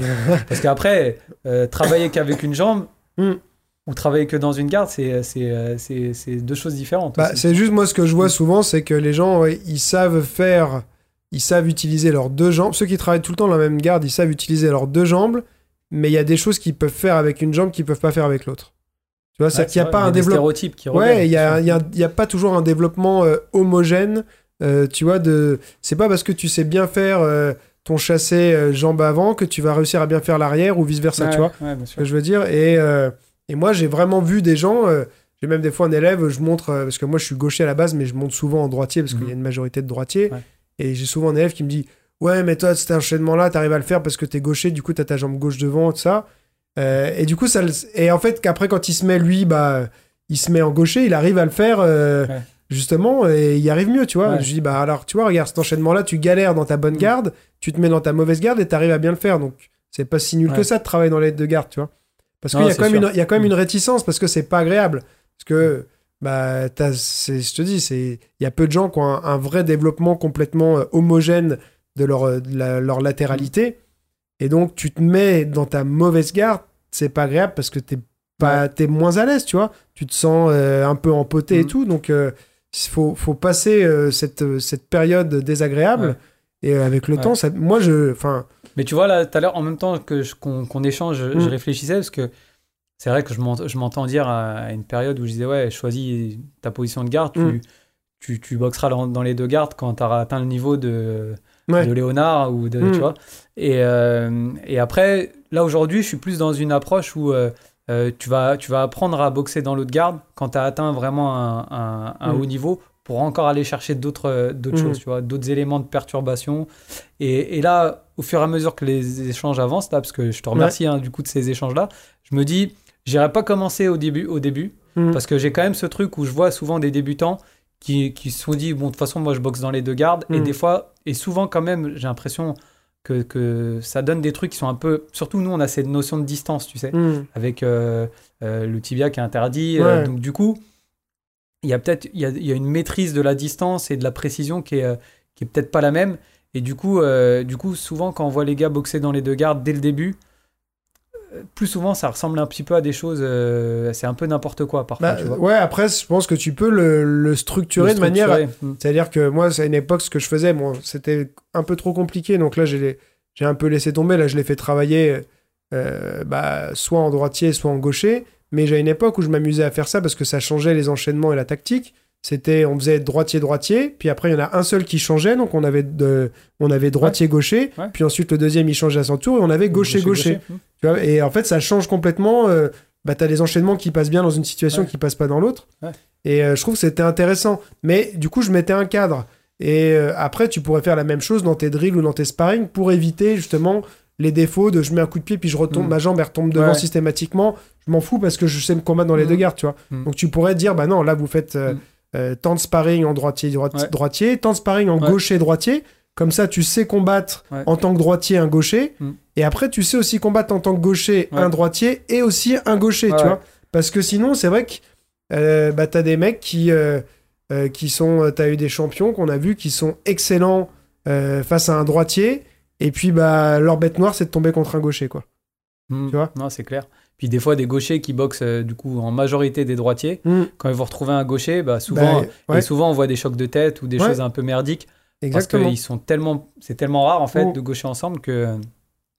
Donc moi je trouve qu'il y a un intérêt après je moi je suis pas sur le haut niveau, je suis pas sur la compétition donc euh, en prat... enfin en théorie, moi je trouve ça intéressant et je trouve que pour le loisir de toute façon euh, enfin si t'es là pour t'éclater tout ça euh, bah euh, Et comme tu autant parlais du faire. développement euh, cérébral, euh, moteur, clair, cérébral et tout, moi je trouve ça enfin de toute façon la latéralité enfin tu vois c'est important de développer une latéralité euh, Et, au niveau de la mobilité aussi. hein. Hmm. ouais, bah oui. Parce que les hanches, les, les limitations après que tu peux rencontrer, même si les box pieds-points, les arts martiaux, on est quand même, c'est assez complet. Euh, c'est pas Ouais. comme l'escrime où tu vas avoir euh, tout le temps le même, euh, le, le même côté, tu vois. C'est complet Tout mais t'as tennis, quand même une tendance, tu vois. Par exemple, Ouais. si t'es euh, en général, par exemple, on utilise plus souvent son bras avant quand même. Oui, Si on compte le nombre de coups qu'on met, oui, oui. à la part que si t'as un style de bourrin, j'en sais rien, Tu mais vas chercher à frapper avec le segment Voilà. arrière et plus à préparer la vitesse, voilà, etc. tu vas avec pas avoir forcément toujours un développement harmonieux musculaire si t'as pas une bonne prépa derrière, tu Mm. vois, parce que tu vas pas faire les, les- les- la même quantité de travail des deux côtés. Mhm. euh, du bras droit, du bras gauche, Ouais. de la jambe gauche, de la jambe droite, et pas les mêmes types de mouvements. La jambe arrière, euh, elle va être plus en puissance parfois. Non, ou mais c'est sûr, on sera jamais dans le, dans le niveau du tennis Mm. ou des sports où Oui, vraiment. voilà, où là, il y a que mais- la, mais y a, mais comme tu dis, il y a euh, quand même des préférences. Et ouais. puis même quand tu vas apprendre à boxer des deux côtés, il y aura toujours des préférences. Mm. euh, Tu vas toujours avoir des techniques que tu vas plus euh, apprécier que d'autres. Ouais, mais je pense que pour le développement et cérébral et euh, physique, c'est intéressant de travailler les deux côtés. Mais euh, je peux, j'ai pas de preuve que ça va t'amener à un meilleur niveau, à haut niveau, euh, et que ça va pas au contraire te, tu vois, te, te, te desservir parce que bah, Ouais. t'auras pas réussi à atteindre un niveau d'excellence dans l'ultra spécialisation. J'en sais rien. Ouais, quand tu me parlais des assauts aménagés que tu fais, donc des, des sparring aménagés avec un gaucher, un droitier, Mm. moi je le fais ça aussi, mais c'est trop ponctuel pour, euh, pour imaginer que, euh, Ouais. que, que, tu vois, il faudrait quasiment se dire, bon, bah, euh, j'ai un gamin ou j'ai un, j'ai un débutant, pendant trois ans, on va Mm. faire que de, que de la progression technico-tactique, on va s'occuper du grade, des grades de couleurs qu'on a, Mm. ou des, dans d'autres disciplines, il y a des, des, des ceintures, etc. Mhm. Et euh, c'est, c'est, cette progression demandera de faire les, les, d'exécuter les techniques ou de faire les assauts à thème euh, dans les deux gardes, tu vois. que tout soit restructuré sur, sur la, la phase de préparation. Et, euh, et au bout de ces trois ans, bah là, on s'intéresse aux objectifs de compétition. Le truc, c'est que bien souvent, bah après, ça dépend aussi des, des objectifs, mais il y a des gens qui. euh, Il y, a des, il y a souvent quand même des jeunes qui, dès qu'ils sentent qu'ils ont, ils ont une, une petite. une petite aisance, et bah, ils, vont vouloir, euh, ils vont vouloir se mesurer en compétition. tu vois. Mhm. En plus, quand tu fais du light contact ou de l'assaut, bah, la compétition, tu peux en faire sans prise de risque assez rapidement. quoi. Ouais, mais ça Et c'est quand cool, tu es dans ouais. cette approche de compétition, du coup, tu vas, tu vas peut-être fermer pour le coup hein, les, les- les choses. Je suis d'accord avec toi. Ouais, ouais, ouais. Mais C'est marrant, tu vois, l'autre fois, Ouais. je charrie un de mes élèves parce que euh, il fait du Wing Chun depuis longtemps avec moi. Avant, il faisait du kickboxing euh, avec moi aussi, puis il s'est mis à la, à la savate ici avec Miguel. Ouais. Pariac, Ouais, tu connais- ouais, bien coup, sûr, euh, ouais. tu connais bien. Et, ouais. euh, et euh, il fait plus le kick avec moi. Là, il est revenu récemment au kick. Et même si en Wing Chun, nous, on travaille toujours les deux gardes et il vient toutes les semaines mes cours de Wing Chun, et ben dans le cours de kickboxing, il arrive, il a, il a eu trop de mal à retravailler des deux gardes. Mm. Parce qu'avec Miguel, il travaille qu'une seule garde. Et euh, Ouais. c'est marrant parce qu'il a d'un côté une pratique où il travaille les deux gardes, mais euh, le fait d'être, bah, quand il se met dans sa situation plutôt de boxe, euh, de boxeur, Ouais. Et ben là, euh, c'est hyper compliqué. Et moi, ça, moi, je trouve ça assez rigolo parce que, bon, euh, tu vois, moi, je, souvent, je parle plutôt de jab, de cross ou de bras avant, bras arrière parce que justement, je fais travailler les Ouais. deux gardes. Donc, si tu parles de gauche-droite, il faut tout redire dans le sens Mhm, inverse après. Et souvent, je dis non, là, euh, c'est euh, bras avant, jambes arrière. Et je vois les gens, ils sont dans leur mauvaise garde et ils sont en train de faire l'inverse. Et ils ont le réflexe de regarder leurs pieds. Ils savent même Ouais, plus quel pied ils ont devant ils savent plus quel, ils savent plus quel bras ils ont devant, quel pied ils ont devant, tu vois.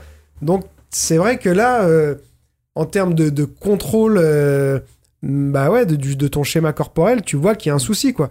Et pour moi, euh, qui fait, qui fait, qui travaille tout dans les deux gardes depuis des années, bah en tout, en tout cas pour moi, ça a fonctionné. Ouais. C'est-à-dire que j'ai une facilité d'apprentissage des Mhm. deux côtés.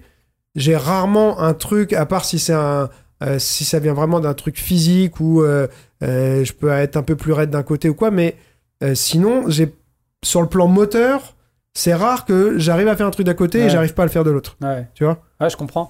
Après, moi, à contrario, tu vois, euh, moi, je- quand j'étais gamin, j'étais en toujours, euh, j'ai toujours été euh, garde de droitier, mais Ouais. par contre, j'avais qu'une jambe arrière au début. Hmm. C'est jambe arrière, jambe arrière, jambe arrière.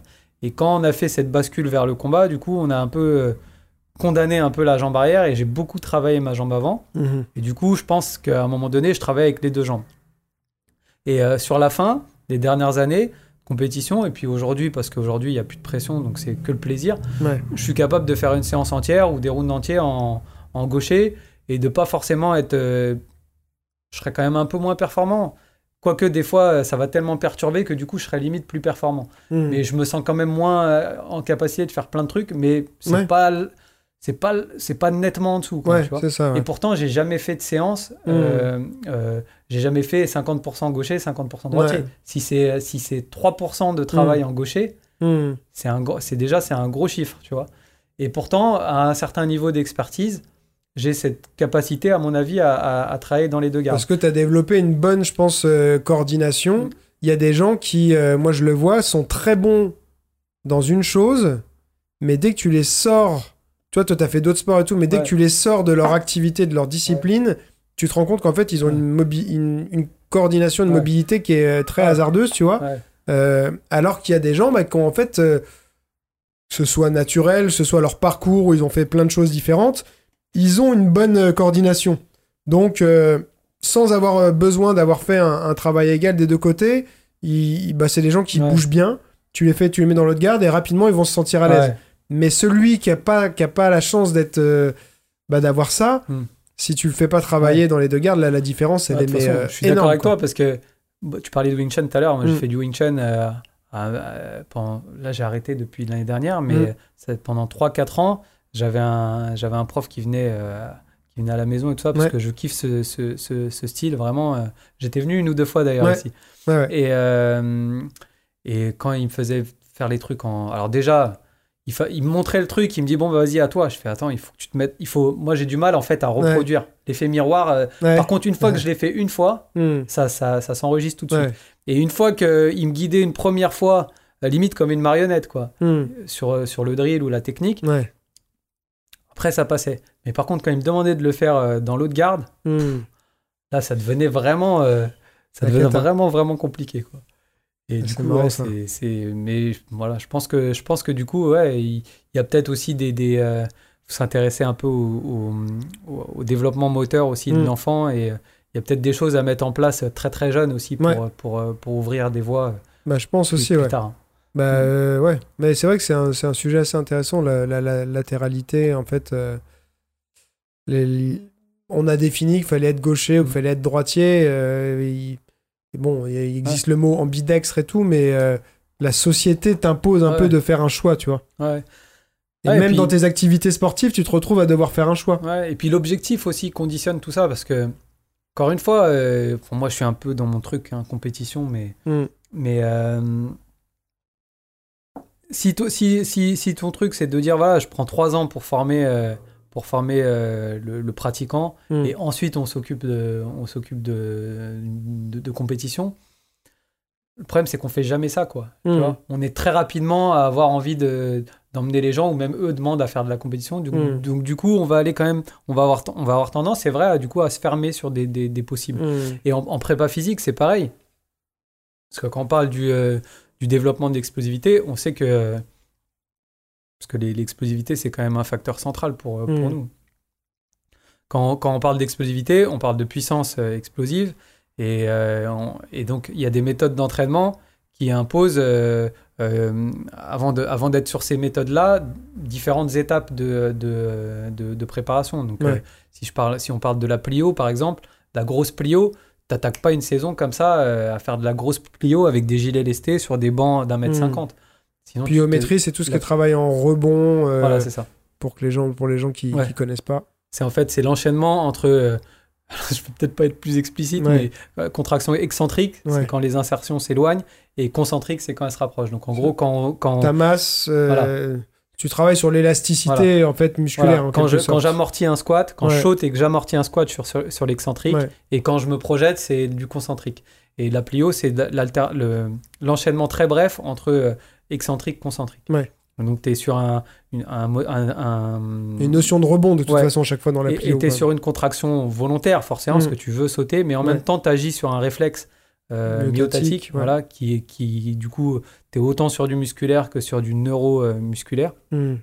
Et du coup, voilà, et pour que cette. Donc, déjà, cette pliométrie, tu la mets pas en place en début de saison après un mois d'arrêt. Ouais. Et, euh, et quand bien même tu, tu, la- tu respectes tout un tas d'étapes, tu peux encore mieux faire parce que plus, plus ton pic de force il est, euh, il est élevé, et plus tes séances d'explosivité derrière elles vont être rentables. Parce qu'on Mm. sait que la, la, en gros, la, la, c'est l'explosivité, c'est être capable de générer un maximum de force dans un minimum de temps Hmm. d'accélérer en fait le niveau de force.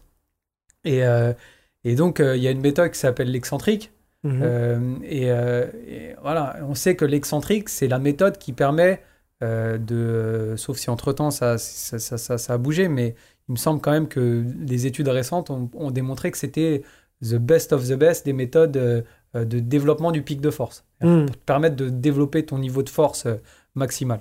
Donc redonne Sauf- par exemple pour les gens qui ne comprendraient pas, sur un squat, le- la phase excentrique, c'est... Alors la phase excentrique, alors après il y a la phase excentrique, c'est la descente du Ouais. squat. Mais quand on parle de méthode excentrique, c'est vrai qu'il faut préciser parce qu'il suffit Mm. pas juste de faire l'excentrique, c'est de se dire par exemple, bon, prenons euh, le développé couché, le bench press, donc mouvement de, de base. hein. Euh, quand tu, euh, donc la phase excentrique, c'est la phase de descente. Hmm. Et donc on va imaginer, je prends, euh, j'ai 80 kg sur un max euh, au développé couché, sur 1. Hmm. Et ben on va mettre 90 et je vais descendre. descendre. Je vais descendre avec des partenaires hein, qui sont là. Hmm. Je vais descendre, je vais descendre, je vais descendre tout doucement. Et après, ils vont m'aider à remonter, voire même, ils- Mm. je vais les laisser la remonter Ouais. et je vais retravailler que, euh, que la Que la descente. descente. Voilà. Mais à des phases, euh, à des charges supra-maximales. Hmm. Et donc, cette méthode-là, elle est hyper rentable, sauf qu'elle est hyper euh, euh, traumatisante. Hmm. C'est-à-dire qu'on dit qu'il faut plusieurs semaines de récupération après un- un- une phase de un cycle d'excentrique avant d'en avoir des bénéfices et puis aussi euh, pour récupérer pour pas se blesser derrière. quoi. Elle est traumatisante parce qu'elle fait beaucoup de... de Elle déchire beaucoup de- je voilà. Ou c'est sur le plan euh, nerveux aussi, ou c'est vraiment... euh, Moi, ça. je vois plus ça, Mm. ouais, au niveau euh, bah, la tension. Tu es sur des, des, des charges que tu pas capable de remonter. Supra-maximal, ouais. Donc, on- Hmm. c'est Hmm. notre corps, en fait, c'est un peu comme si tu mettais un moteur plus, euh, plus, euh, plus gros euh, dans une voiture qui est pas capable de supporter ce moteur, mais que sur, euh, je sais pas, une phase d'accélération. Qu'après, tu remettes le moteur euh, Hmm. initial. Parce que tu vois, je sais que j'avais vu, euh, il y avait eu des études sur ça, je sais plus quel entraîneur, euh, c'est un entraîneur américain, je crois, euh, au soulevé de terre, le. Comment j'ai un trou de mémoire Euh, C'est pas le X. Enfin, c'est le, le, le soulevé de terre, mais c'est avec la. X squat, je crois, donc c'est la barre hexagonale comme ça, là, avec les poignets sur les côtés. Ouais, ça t'évite de. donc pas avec une barre genoux, olympique, ouais. voilà. Et en fait, t'es plus sur une mécanique presque de squat que de soulevé de terre. t'es un peu moins sur les ischios. Et euh, ce qui faisait travailler, donc c'était juste le, juste décoller la barre et quasiment la lâcher avant même d'être complètement redressé. C'est-à-dire qu'une fois que tu avais, fait euh, les 80% de ton extension de hanche, tu relâchais la barre, en fait, tu Ouais. la redescendais jamais, mais tu même pas jusqu'au bout. Et ils avaient fait une corrélation, en fait, euh, dans, je crois que c'était dans de l'athlétisme. Et euh, les gens, qui bah, les mecs qui arrivaient à, produire le plus de force, parce qu'ils avaient des capteurs au sol aussi, pour voir la production Ouais. de force de l'appui dans le sol, euh, bah, ça correspondait avec le classement national. Euh, Mais euh, pile, quoi. C'est-à-dire Ouais. que le mec qui avait la, me- la meilleure production de force, c'était le numéro 1. Ensuite, c'était le numéro 2, Ouais. et ainsi de suite. C'était Ouais. corrélé parfaitement, tu vois. Bah, ça re- on revient à ce que. ce- ce Mais disaient on que c'était pas traumatisant, par contre. Alors, euh, alors est-ce que c'était de l'excentrique ou euh, C'était non, justement, c'était un poids que tu pouvais ouais, soulever, ils étaient capables, mais t'allais, ils- quasiment pas au bout de, de, de- de ta rep, et surtout tu la redescendais jamais. Ouais. Parce qu'il disait que ce qui était traumatisant, c'était la, c'était la, justement La la, phase de descente. la phase de Alors, descente. il, il- ouais, il travaillait que sur une, une amplitude euh, courte. quasiment partielle, Parce quoi. que c'était aussi euh, Ouais. ce, qui les, ce qui les intéressait peut-être par rapport au départ en sprint ou quelque chose comme ça. Mm. Je pense que même si des, on- des périodes on va travailler les mouvements complets, le squat complet on va en faire, mais à un moment donné, nous quand on est sur des périodes euh, proches de la compétition, on fait des quarts ou des demi-squats, mais on va, on va pas chercher des squats complets. Ouais. parce que jamais on se retrouve accroupi en, en Mm. boxe pied-point, tu vois. Ouais. Donc après, ça, c'est les choix par rapport au transfert euh, spécifique. Et euh, non, pour revenir à la, à, la, à la plio et à l'excentrique, et à l'excentrique, donc méthode traumatisante. Et du coup, quand, quand, quand on est sur la planification de l'entraînement, en gros, ben, j'en ai fait une fois, je crois. Mais euh, c'est hyper intéressant, mais tu peux pas le faire. Mm. Parce qu'il faudrait le faire à- à- après tout un tas de phases. Si tu démarres euh, même au mois d'août, euh, au, moment où tu arrives à, à faire un cycle force max, Ouais. il faudrait que le- l'excentrique suive ce cycle de force max Mm. avant d'attaquer tout ce qui est plio, contraste de charge, etc. Et, euh, et, et du coup, tu n'as jamais le temps de le faire parce que c'est à ce moment-là que les, les- le, le calendrier, des, calendrier des compétitions démarre. Ouais. Tu vois et du coup, bah, je sais plus pourquoi on parle de ça. Parce qu'on parlait des gauchers droitiers. Ouais. C'est qu'à un moment donné, il y a des réalités. euh, Des contraintes, euh, des contraintes et c'est des réalités euh, de calendrier ou d'objectifs qui font que tu peux pas explorer. T'aimerais, mais tu peux pas explorer tous les Mm. possibles.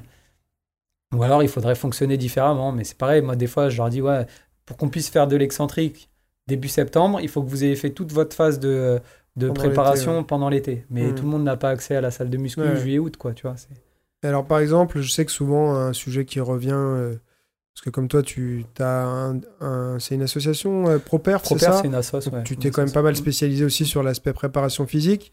Euh, un des gros problèmes qu'ont les gens, euh, qui, des questions qui reviennent souvent, moi en tout cas que je reçois, c'est au niveau du cardio. Comment, comment améliorer son cardio en combat, tout ça. Donc, euh, quelle, euh, quelle approche euh, tu recommandes toi Par quoi tu commences Comment tu programmerais Pas spécialement que pour un compétiteur, mais pour une personne lambda aussi qui voudrait bah, soit s'y mettre ou qui s'y est mis mais qui galère vraiment, qui se sent bloqué par son cardio. Qu'est-ce que tu lui recommandes de faire? Alors, euh, Moi, je sais que c'est une question pas facile. Mais... Ouais, c'est assez large parce que moi j'a- j'avais envie de te répondre tout de suite là sur le, le, euh, le tournoi à 3 fois 2 minutes. Donc, euh, donc mon, Ouais. le, le- comment dire, le calibrage euh, lié à une, à une compétition. Mais si on, si on prend d'un peu plus, d'une façon un, peu, plus générale, large, ouais. mais de toute façon, alors, on est sur de l'explosivité, donc Mm. vitesse, explosivité. On est sur, sur des reprises de deux minutes où il faut tenir des accélérations qu'on va imposer ou qu'on va nous imposer. Et en même temps, bah, les, les re- les reprises se répètent et euh, il faut être capable de récupérer correctement. Et puis, euh, il faut être capable aussi de récupérer correctement entre deux séances.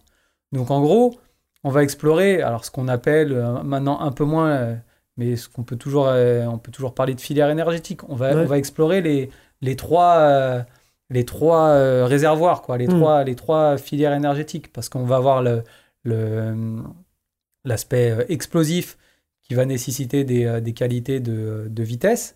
Donc là où tout ce qui est euh, euh, oxygène n'intervient pas en dominante.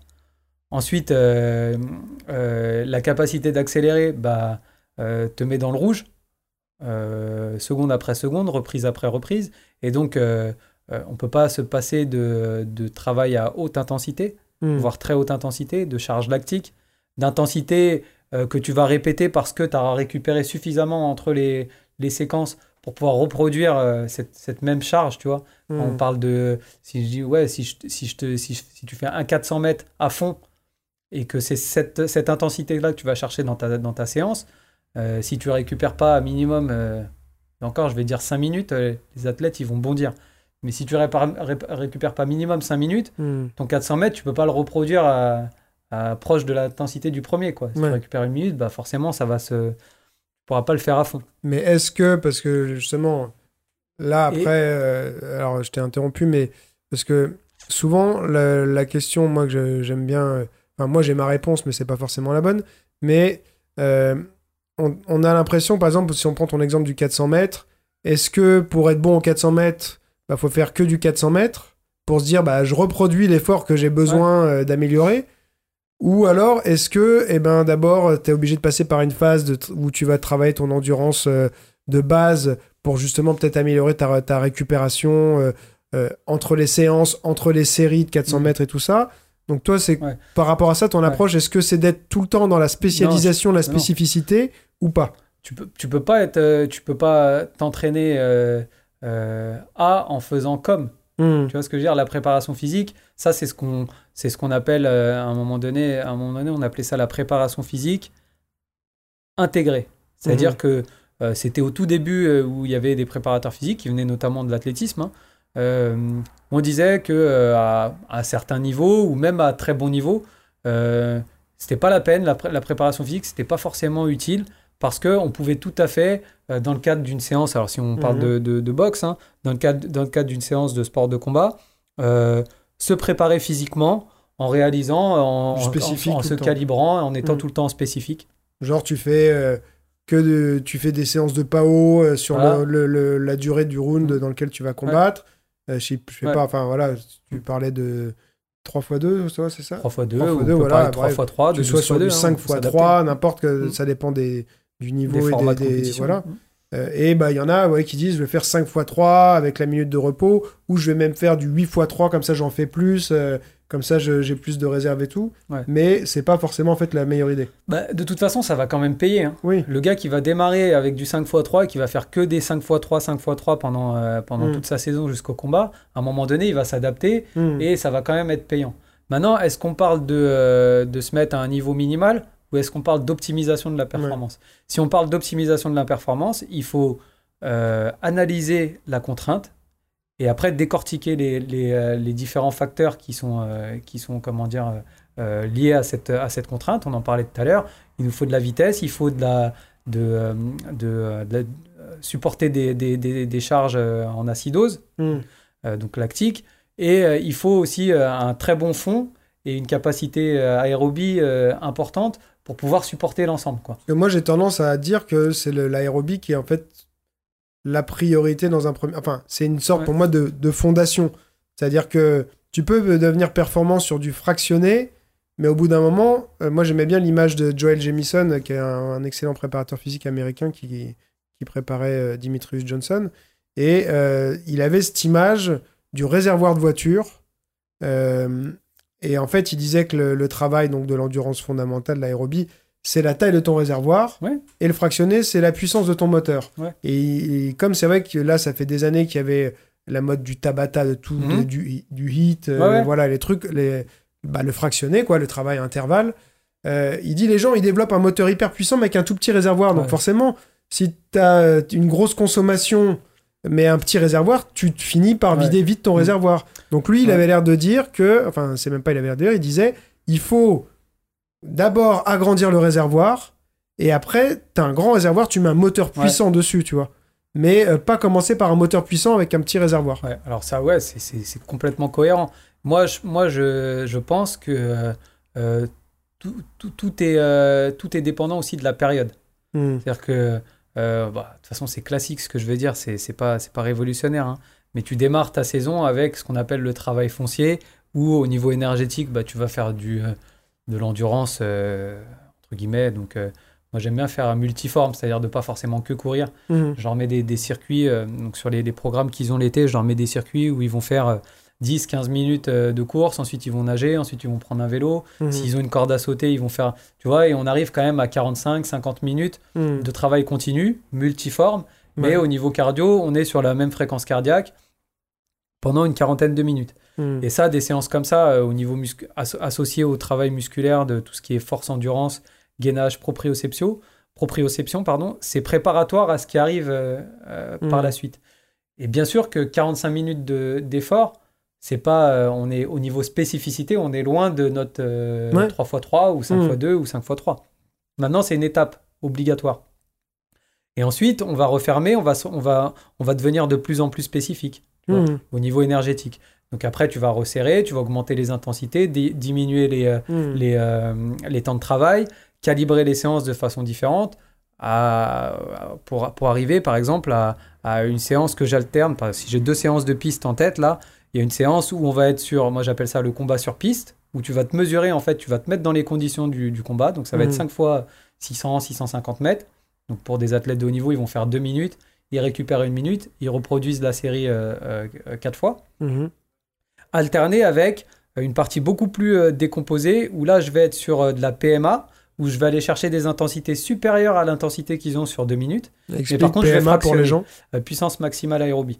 Donc, je vais. Ça veut dire c'est quoi concrètement En gros, c'est ce que tu disais, c'est le, c'est, on est plus sur le, la, on commence à rentrer dans la puissance du réservoir mhm. et moins dans sa taille. Ouais. Et du coup, euh, et du coup, je vais être sur, euh, euh, par contre, je fractionne, donc je vais être sur, par exemple, du 15-15. Et donc sur 15 secondes, ils vont aller chercher des intensités plus élevées mmh. que s'ils sont en continu sur 2 minutes. L'idée du fractionné, c'est ça. Hein, le mmh. premier qui a, mis ça en place, c'est, je crois, c'est Zatopek. C'était un coureur de, marathon russe qui, a, qui faisait des séances et qui a, qui a découvert qu'en, un peu en tâtonnant, qu'en en fractionnant son marathon, eh ben, il allait chercher du coup des intensités plus élevées et que du coup bah, il progressait quoi. Hmm. Et moi j'aime bien parler de PMA à impact lactique parce que on est, euh, on est quand même sur, du, sur une charge lactique euh, importante dans les sports de combat. Ça se sent. Hein. Hmm. Et, euh, et, du coup, bah, je vais alterner des séquences où on va être sur du, sur du long, entre guillemets, sur du 4, 5, 6, 7 minutes en 15-15 ou 20-20 ou 30-30, hmm. avec des petites pauses et derrière un 200 ou un 300 à fond pour mettre une grosse charge euh, lactique, pour mhm. perturber aussi euh, l'athlète. Des fois, la charge lactique, je la mets avant le, le bloc de PMA, des fois, je la mets après. Mhm. Et là, on est plus dans, dans, dans de l'optimisation des qualités. Et bien sûr, après, l'idée, c'est, comme vous êtes tout à l'heure, euh, l'objectif, est-ce que c'est juste d'assurer un minimum physique mhm. ou est-ce que c'est d'optimiser? Si tu veux optimiser, passer par la course à pied, pour moi, c'est incontournable. Parce que la course à pied, c'est une motricité naturelle depuis, euh, j'aime bien dire, hein, depuis la préhistoire, les hommes, ils courent mm. pour chasser. C'est, on court comme on respire quasiment, tu vois. Donc, euh, le problème, c'est que euh, quand tu cours, tu penses pas à ton, à ton geste technique. Ouais. Ce qui fait que ça te permet de libérer ton cerveau de, d'autres contraintes et de rester que sur la dimension énergétique. Et ensuite, une fois que tu as optimisé mm. ça, après, l'idée, bien sûr, c'est de transférer. Moi, je suis faire d'accord. En sorte que les transferts se fassent. Je suis d'accord, mais j'ai une réserve, c'est que il y a beaucoup de gens qui courent mal euh, ou euh, qui n'ont pas. Euh, techniquement, tu veux dire? Ouais, qui, qui ont. qui pas le bon matériel aussi. ouais, qui, en fait, qui, bah, qui se traumatisent en courant. pas la bonne mécanique corporelle, pas le bon matériel. bon, la course, c'est pas si anodin que ça.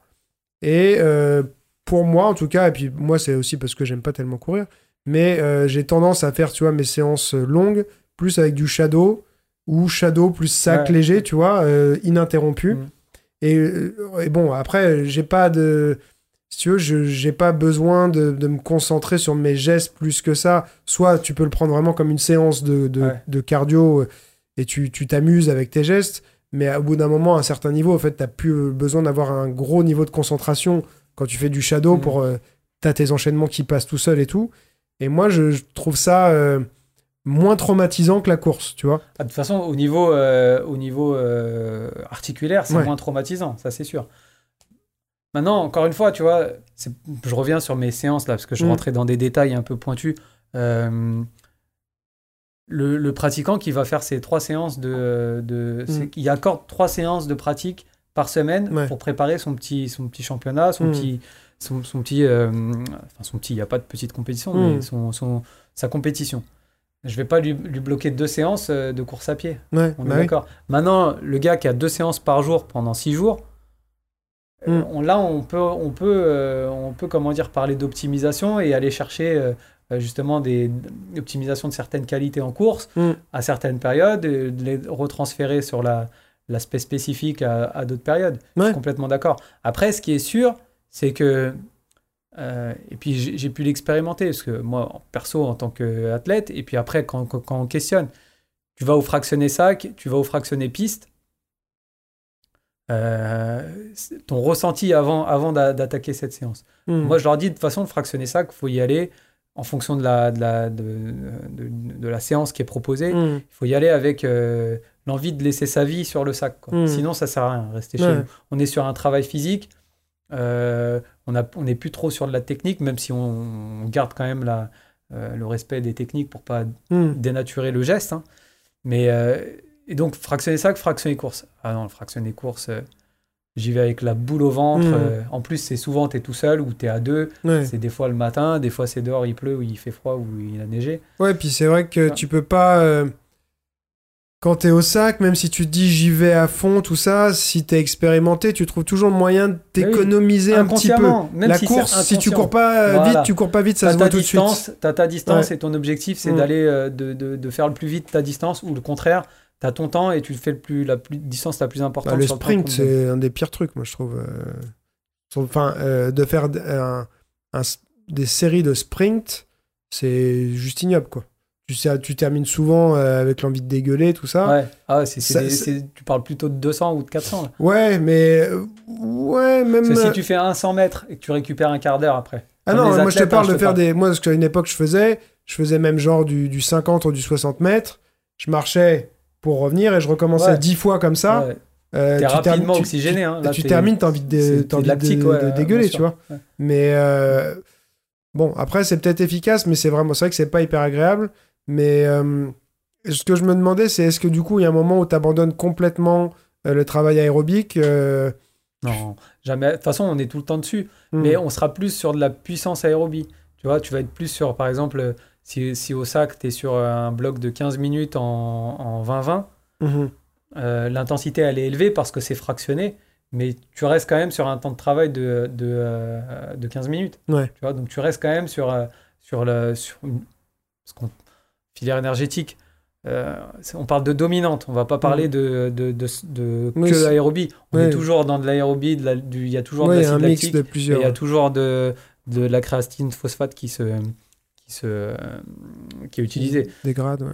qui se dégrade. Donc, euh, donc oui, euh, en fait, c'est juste que, et là, on pourra revenir un peu à ce qu'on disait tout à l'heure par rapport au- à la boxe anglaise, les freins culturels des, Mm. des, des préparations. Euh, le footing de 45 minutes euh, à, à deux semaines, à trois semaines, même un mois, même deux mois de- de- de- d'un gros objectif de compétition, Hmm. je vois pas l'intérêt. Ouais. Ça engage peut-être euh, que moi. ouais. Maintenant, euh, Et, pourtant, c'est vois- culturel, quoi. C'est euh, et quand tu tu le vois euh, qui et- va courir tout Ouais. le temps, euh, mais même les à la sciences du sport ont tellement avancé. Hmm. Et aux États-Unis, on peut imaginer qu'ils sont quand même à la pointe, tu vois. Hmm. Et quand je vois encore les 24-7, là, les, c'est 20 Ouais. c'est, euh, ouais, ça. Les 24 Ouais, les, voilà, les, ça. les reportages de préparation des, Mm. euh, des, des, des combats boxeurs, de boxe anglaise. Et que je voyais aussi bien chez Mayweather que chez. euh, alors non, c'était Pacquiao, je crois. Et je voyais, euh, euh, ouais, bah, tous les matins, euh, quand ça, comm- sa prépa démarre, donc euh, tous les matins, il y a le footing euh, Mm. de trois quarts d'heure.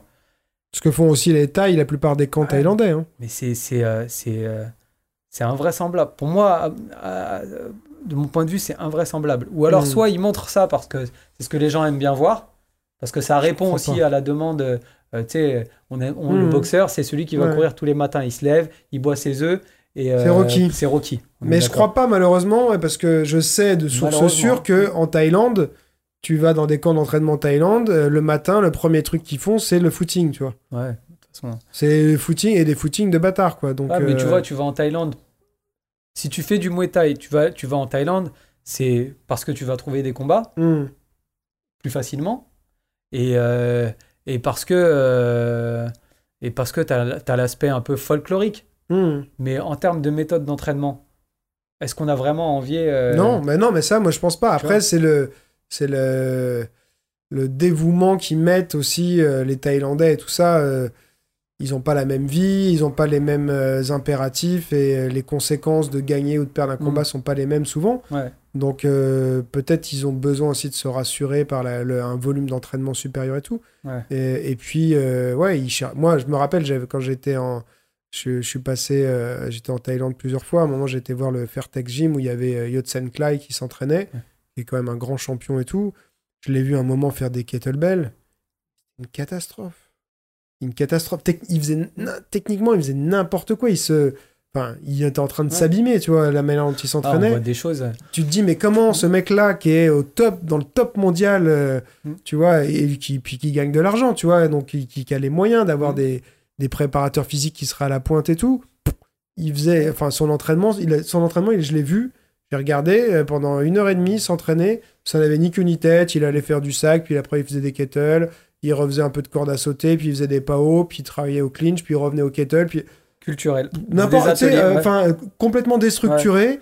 Euh, était là, mais comment euh, ce Des fois, t'as l'impression de voir des gens comme quelqu'un qui va qui rentre dans une salle de sport mm. pour la première fois, il va aller faire un peu de tapis roulant, après il va tirer la poulie. Ouais. Et, et encore une fois, on on parle de si on parle de, j'ai vu Tony Yoka sur des vidéos il y a un peu plus d'un an. Hmm. Euh, avec, euh, avec un, système, il y avait un casque, je crois, et une, une, une grosse charge suspendue au casque, et, euh, hmm. travailler sur le renforcement de, de la nuque. Ça fait peur. en plus, j'ai un père qui est kiné, donc quand, je, quand je lui montre des trucs comme ça, il me dit c'est hallucinant. Et en plus, non seulement c'est dangereux, parce qu'on sait que la nuque, euh, mm. c'est fait pour, pour être stable. C'est pas fait pour euh, c'est pas fait pour être euh, hyper mobile. Mm. Donc déjà c'est dangereux par rapport à tout ce qui est disque mm. enfin par rapport à, tout ce qui est colonne vertébrale et en plus c'est contre-productif. Pourquoi? Parce que ce qui nous intéresse au niveau de, des sports de combat par rapport au renforcement du, du rachis cervical, c'est la proprioception et le, et le renforcement profond pour tenir et puis pour être capable de contracter au bon moment euh, avec une incertitude, etc. Et, euh, et, le renforcement profond, il passe par du travail, euh, pas que, mais isométrique, donc mmh. sans mouvement. Mmh. Donc quand tu le fais le sans mouvement, tu réponds encore mieux à l'objectif qu'on recherchait pour, pour, le combat, quoi, tu vois. Mmh. Donc pourquoi aller... j'ai vu des casques, des casques, des casques avec des des, des, des haltères scotchés derrière, devant, et, des mecs faire des mouvements. Euh, c'est chaud, quoi. Quand on voit des trucs comme ça. Euh, et moi, j'aime pas critiquer, je suis comme toi, tu sais. Euh, je, hmm. je, regarde, quand il y a un truc qui me plaît pas, je, je zappe. Sauf que là, quand même, des fois, il y a des trucs, c'est censé être des tutoriels ou c'est censé être des exemples, tu vois. Et, et, je vois des trucs dangereux. Et en plus, j'imagine Tony Yoka, avec le, tout le respect que j'ai pour lui, euh, le staff qu'il a euh, quand même mobilisé avec euh, soi-disant le, meilleur coach américain, j'imagine que le staff de préparateur physique, comment tu peux arriver à, proposer un exercice comme ça Mais Weather, je l'ai vu plein de fois dans les vidéos faire ça. j'imagine qu'autour de, en dehors de ça, il doit y avoir hmm. beaucoup de choses beaucoup, plus pointues et, hmm. et, efficaces. Tu te dis, ouais, si en plus de, du niveau des gars, au niveau méthodologie de l'entraînement, ils étaient à la pointe, qu'est-ce que ça serait après sur le, sur le ring, quoi.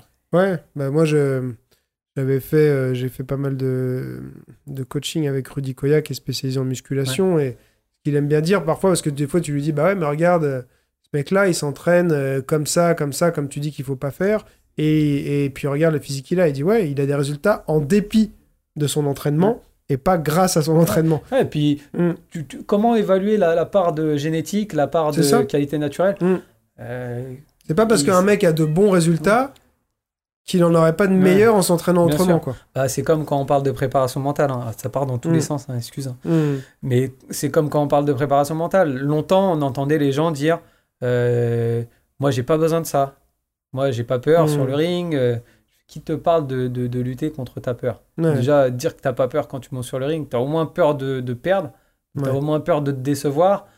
Hmm. Voilà, monter sans peur, euh, j'y crois pas trop. Hmm. Maintenant, euh, euh, faire de la préparation mentale, donc aller sur des, des, des exos d'imagerie mentale, de gestion des émotions, etc. C'était perçu comme du soin en fait. Hmm. C'est régler un problème. Sauf que est-ce que est-ce que Teddy Riner a un problème? Est-ce que Sen Bolt a un problème? C'est les meilleurs de tous les temps dans leur dans leur discipline et pourtant ils font de la préparation mentale. Au même titre qu'au départ, la préparation physique était décriée parce qu'on considérait qu'il n'y avait que l'entraîneur technicien qui était, que mmh. c'était suffisant. Quoi. Ouais, ouais. Bah, c'est sûr que les gens pensaient que c'était pas. Euh, c'était même euh, nuisible de faire de la musculation, des choses comme ça. Alors qu'en fait, si c'est bien fait, ça va au contraire optimiser les performances. Quoi. Ouais, tu vois, donc. Euh, bon, après, les choses, elles, elles, évoluent avec le temps, heureusement. Quoi. Mais. Du coup, parle-nous un petit peu là pour, euh, pour conclure, parce que ça fait déjà pas mal de temps qu'on discute. Euh, ton bouquin qui sort là, le, donc le coaching euh, en compétition, mm. pourquoi, pourquoi ce livre? Alors du coup, ce bouquin, à la différence du premier que, que je t'avais présenté aussi, le premier c'est un projet, c'est un projet personnel. Du coup, écrit, j'avais pris pas mal de temps pour l'écrire et puis sur mon temps, mon temps de, enfin, sur les week-ends, les vacances, etc. Rappelle-moi le titre du premier. Ça va de boxe française, entraînement nouvelle génération. Ok. Celui-là, en fait, c'est un projet que, que j'ai que j'ai proposé à la, à la fédération, à la direction technique de la fédération, puisque depuis 2-3 ans, j'ai des nouvelles missions. Et, et l'idée, ça a été de, de, de créer ce qu'on a appelé la cellule performance. Et donc, la cellule performance, il y a différents volets. Il y a un dispositif d'accompagnement d'athlètes, donc du suivi de sportifs, mhm. donc une espèce de pôle France, mais plus mobile. Et, et, il y a aussi de la production documentaire.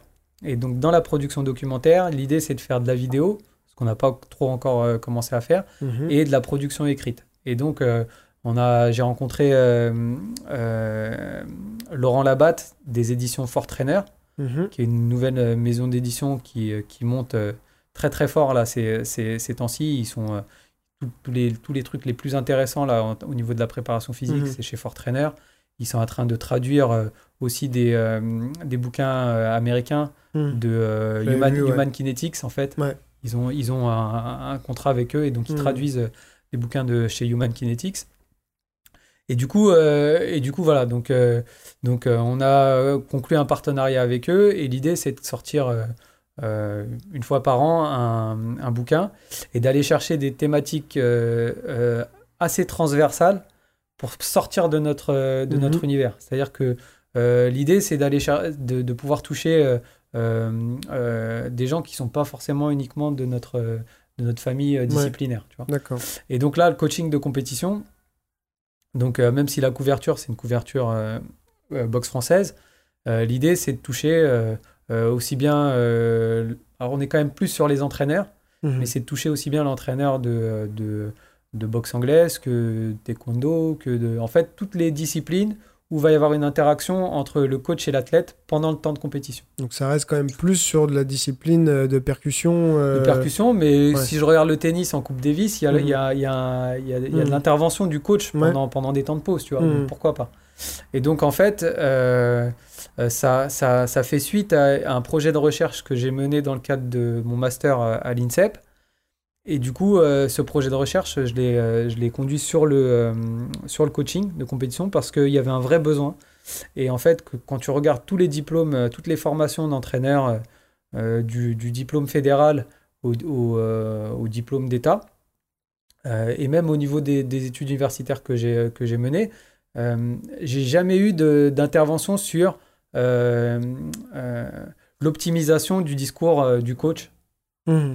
Et encore moins sur le temps de compétition. parce que justement, c'est ce que je me demandais, c'est que parce que le coaching, ça peut être euh, pris au sens très large, c'est euh, l'entraînement d'un euh, en compétition. Donc là, en fait, toi, tu es plus sur le, le, le, discours du coach, c'est ça? C'est ça. Alors en fait, c'est pour ça qu'on précise le coaching de compétition. Maintenant, plus j'avance dans, sur ce sujet, parce qu'aussi il y a un module de formation qui, est, qui est en train de se, se développer de plus en plus, plus j'avance sur ce sujet, plus je me dis que euh, la minute de repos, c'est vraiment un, champ d'expérimentation, enfin, c'est un mhm. laboratoire qui est tellement concentré au niveau du temps, au niveau de l'émotion, mhm. que euh, tous les enseignements que tu vas en tirer, forcément, tu peux les décliner euh, en dehors. Et, même en dehors du sport, quoi, tu vois, dans le milieu de, la communication. sociale, enfin dans, sa vie de tous les jours, les enfants, dans au travail, etc. Et du coup, euh, voilà, donc du coup, en fait, la continuité du projet de recherche, ça a été déjà de, de créer un, un, programme de profilage. Parce qu'en fait, la, une des grosses conclusions de la recherche, c'est, et ça peut paraître logique, c'est qu'aujourd'hui, euh, il y a des profils d'athlètes vraiment différents. Et, euh, et, et, que si le coach, entre guillemets, mentor, a son modèle de, de communication qui cherche à imposer à tous les athlètes, peut-être que c'est un bon modèle, ça marchera avec certains et ça mmh. marchera moins avec, euh, avec d'autres. Et donc, on s'est vraiment rendu compte de ça, tu vois.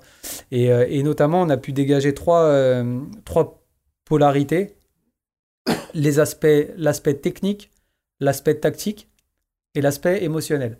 Donc, l'aspect technique, c'est tout ce qui est consigne d'ordre motrice et gestuel, où tu vas donner, tu vas citer un, par exemple une technique avec euh, par exemple, si c'est en boxe anglaise, tu vas dire, ouais, bah, tu vas utiliser ton direct bras avant au corps. Mm.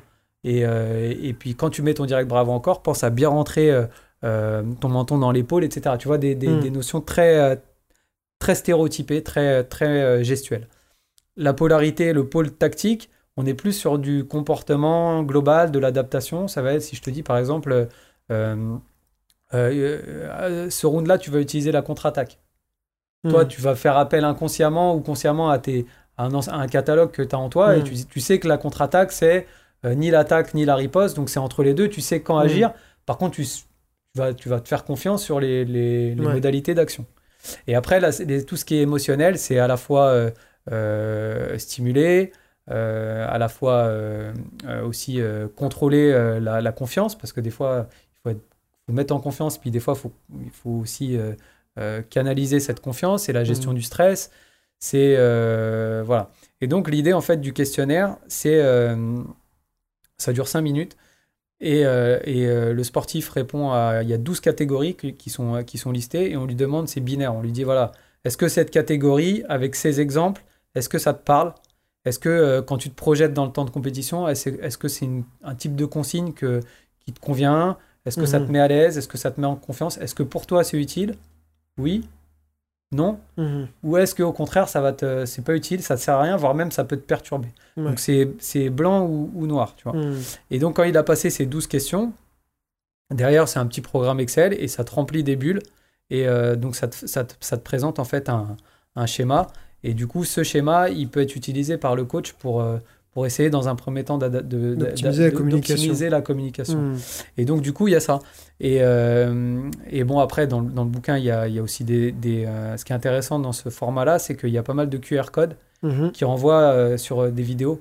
D'accord. Et euh, le programme, notamment, il est téléchargeable euh, via le, le, le- Ouais. le- le bouquin. Ça, c'est bien. Donc euh, voilà, c'est un format assez, assez, assez court, une centaine de pages. Et, va euh, à l'essentiel. Voilà.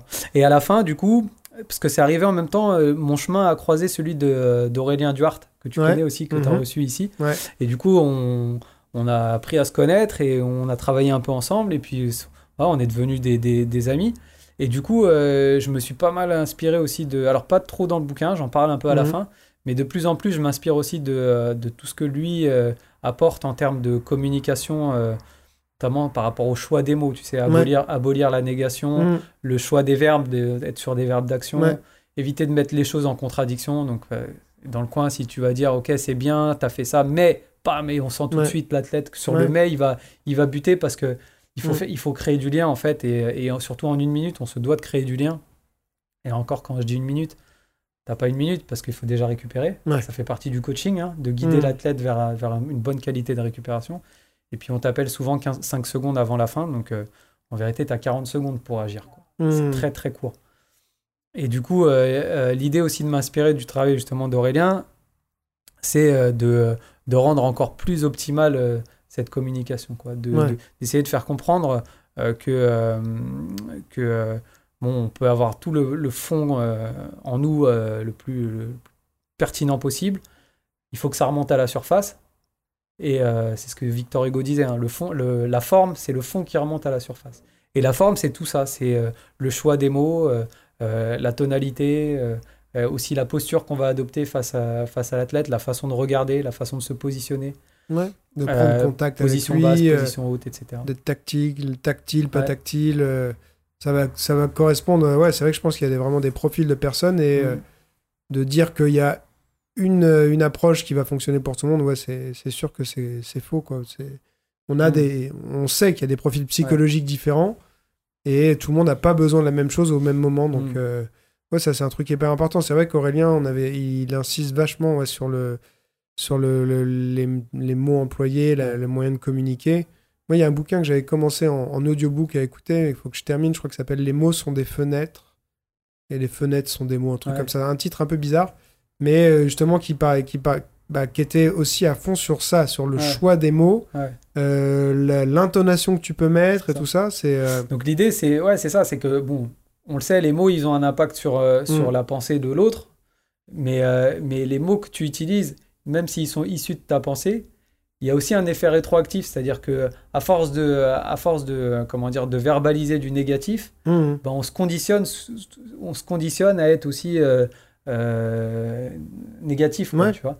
Et, euh, et j'ai l'exemple d'une athlète là que que, que j'entraîne qui, euh, qui a un combat il y a quelque temps, qui a qui a préparé son combat. Son leitmotiv c'est il faut surtout pas que je perde. Ouais. Tu vois, alors déjà dans la négation. tu vois, déjà, t'es pas sur, le, sur le, la tâche, t'es Mm. sur le résultat. Ouais. Et en plus, t'es sur le contre-résultat. Donc, ça conduit à quoi ne pas perdre, même si on peut dire que ne pas perdre, c'est gagner, mais c'est pas le. Psychologiquement, ouais, c'est pas les. Je pense que t'es pas dans le bon état d'esprit, quoi. ouais. Et Aurélien aime bien commencer la conférence par. C'est un showman. hein. On a Mm. fait un- une intervention ensemble euh, à l'INSEP. Là. Ouais. Moi, j'avais cette partie un peu universitaire euh, que j'ai essayé d'édulcorer quand même, parce que je savais Mm. avec, avec qui j'intervenais, Ouais. tu vois. Et lui, c'est on est Ouais. presque dans du one-man show. Mm. Donc, euh, et puis il aime, il aime euh, cet exemple, dire voilà, ne pensez pas à une Ferrari rouge. Ouais. Ne pense. Et le premier truc que tu visualises, c'est une Ferrari rouge. C'est la preuve que le cerveau, il traite pas euh, la, la négation. Ouais. Il est très beaucoup dans l'émotion aussi, Ouais. Aurélien. Il prend les gens au trip, quoi. Ouais, non, non, c'est clair. En Ouais, tout ouais. cas, c'était très, cette rencontre très intéressante et du coup, ça, ça, ça prolonge un peu euh, ce travail-là qui a été, euh, qui a été mis en place. Ok, bah écoute, super. Du coup, il est en, il est en vente. euh, Alors aujourd'hui, il est à la fédé, dans la boutique euh, donc en ligne de la Fédération française de savate, boxe Ouais. française. Il est euh, aussi euh, donc euh, sur le site de Fort Trainer.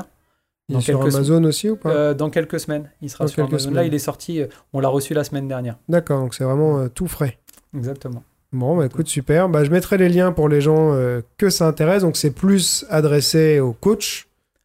Avec, à mon avis, on- parce qu'on imagine des transferts aussi, même dans le monde de l'entreprise. Ouais.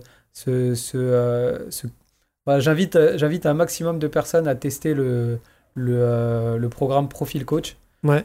Euh, même si dans, euh, le, dans le, le- ce, qui est, ce, qui, ce qui est téléchargé, c'est un programme avec des exemples de consignes, entre guillemets, qui restent que des exemples qui sont issus de la, Mhm. du- des box pieds-points.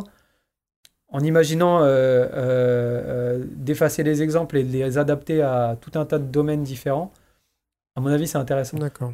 Et j'ai déjà fait le test un peu, j'ai- pris des collègues de d'autres sports et j'aurais dit voilà, sur les, les trois, euh, les 12 catégories là, de, euh, d'éléments, enfin d'informations à transmettre qui peuvent être transmises à, transmises à, un, à un athlète, Mhm. est-ce que euh, toi tu, tu, tu, tu- tu conçois quelque chose qui rentrerait pas dans ces 12 catégories? Mhm. J'ai j'ai pas encore, on m'a pas encore, on n'en a pas encore trouvé, donc ça reste du coup pour l'instant assez, assez fiable. Quoi. Bon, bah c'est cool. Eh ben écoute, c'est un super boulot. euh, T'es à fond dans la, dans la recherche et tout ça. C'est, je pense que c'est passionnant. Moi, je, ouais, je trouve que c'est une super démarche d'être quand même, euh, bah, d'aller chercher plus loin que euh, voilà le- les trucs basiques et surtout dans un milieu des sports de combat où il y a quand même pas mal de gens euh, qui ont un peu un côté parfois bourrin ou qui Ouais. veulent justement perpétuer des, des traditions. que ce soit au niveau de l'entraînement et parfois aussi au niveau de, le- bah, de l'état d'esprit, tu vois, qui sont pas forcément les meilleurs euh, ou qui peuvent en tout cas nuire à la, à la performance. Bah, je trouve que c'est intéressant qu'il y ait des gens à Ou côté nuire comme en toi. tout quoi. cas, à, à l'idée d'optimiser toujours la performance, d'aller chercher Mhm. toujours plus loin. quoi. Mais parce que les gens, ils valorisent pas mal le côté un peu à l'ancienne, à la Mhm. dure, machin et tout, parce qu'on est dans des, des sports de combat, tu vois, mais euh, ils valorisent ça alors que c'est pas forcément ça qui va les amener au meilleur niveau, quoi. Donc c'est bien d'avoir une balance, quoi. Je Ouais. pense qu'il faut souffrir, il faut souffrir à certains moments, de certaines Ouais. façons. Il faut, faut calibrer en fait euh, la, Mhm. la charge d'entraînement. Il faut, ouais, voilà, c'est bien d'équilibrer, surtout que les choses, elles, elles évoluent un peu, tu vois. Pas qu'on reste Ouais, en figé. permanence. Ok, bah écoute, euh, je mettrai aussi, euh, si, si tu partages un peu tout ça sur, euh, sur des, des réseaux sociaux aussi, des... tu partages un peu des choses ou pas sur Oui, les réseaux oui, sociaux? oui, ouais, on essaye de. voilà. Ok, bah je, je mettrai les liens pour les, jeux qui, les gens qui veulent euh, te suivre et déjà avoir un peu de contenu comme Ah, ça. Merci à toi. merci à Et toi. puis, bah ouais, c'était top. en tout euh, cas, c'est intéressant. Les ouais. échanges euh, et euh, ouais, ouais, ouais. notamment sur le côté gaucher-droitier, là, je, pense que je vais continuer à. Ah, bah, à- tu à- je vais testeras. prolonger, je vais prolonger la, l'échange. tu me diras, tu me diras ça. Et puis, euh, bon, il y a des choses qu'on aurait pu aborder, mais on n'aura pas le temps cette fois, mais on pourra s'en refaire un. C'est sûr. Euh, Il y avait d'autres sujets qu'on aurait pu aborder, euh, mais ce sera pour une autre fois. Notamment sur les, les situations pédagogiques. Ouais. On en avait déjà parlé ensemble. Mm. Ouais. Ouais, ouais, donc euh, après, c'est plus des, des, des conversations de coach, mais euh, je sais que ça intéresse aussi euh, les, les, les gens qui écoutent, parce qu'avec Jess Liodin, moi, il y a des moments, justement, on a eu des, des échanges aussi sur la pédagogie, l'approche et tout ça. Il y en a qui m'ont dit, ouais, c'était vraiment intéressant quand Ouais. vous avez parlé de ça. Donc, euh, voilà. On, on a encore un peu de réserve pour un, un autre podcast un de ces jours. Bon, bah, merci. plaisir. Merci Greg. Ciao.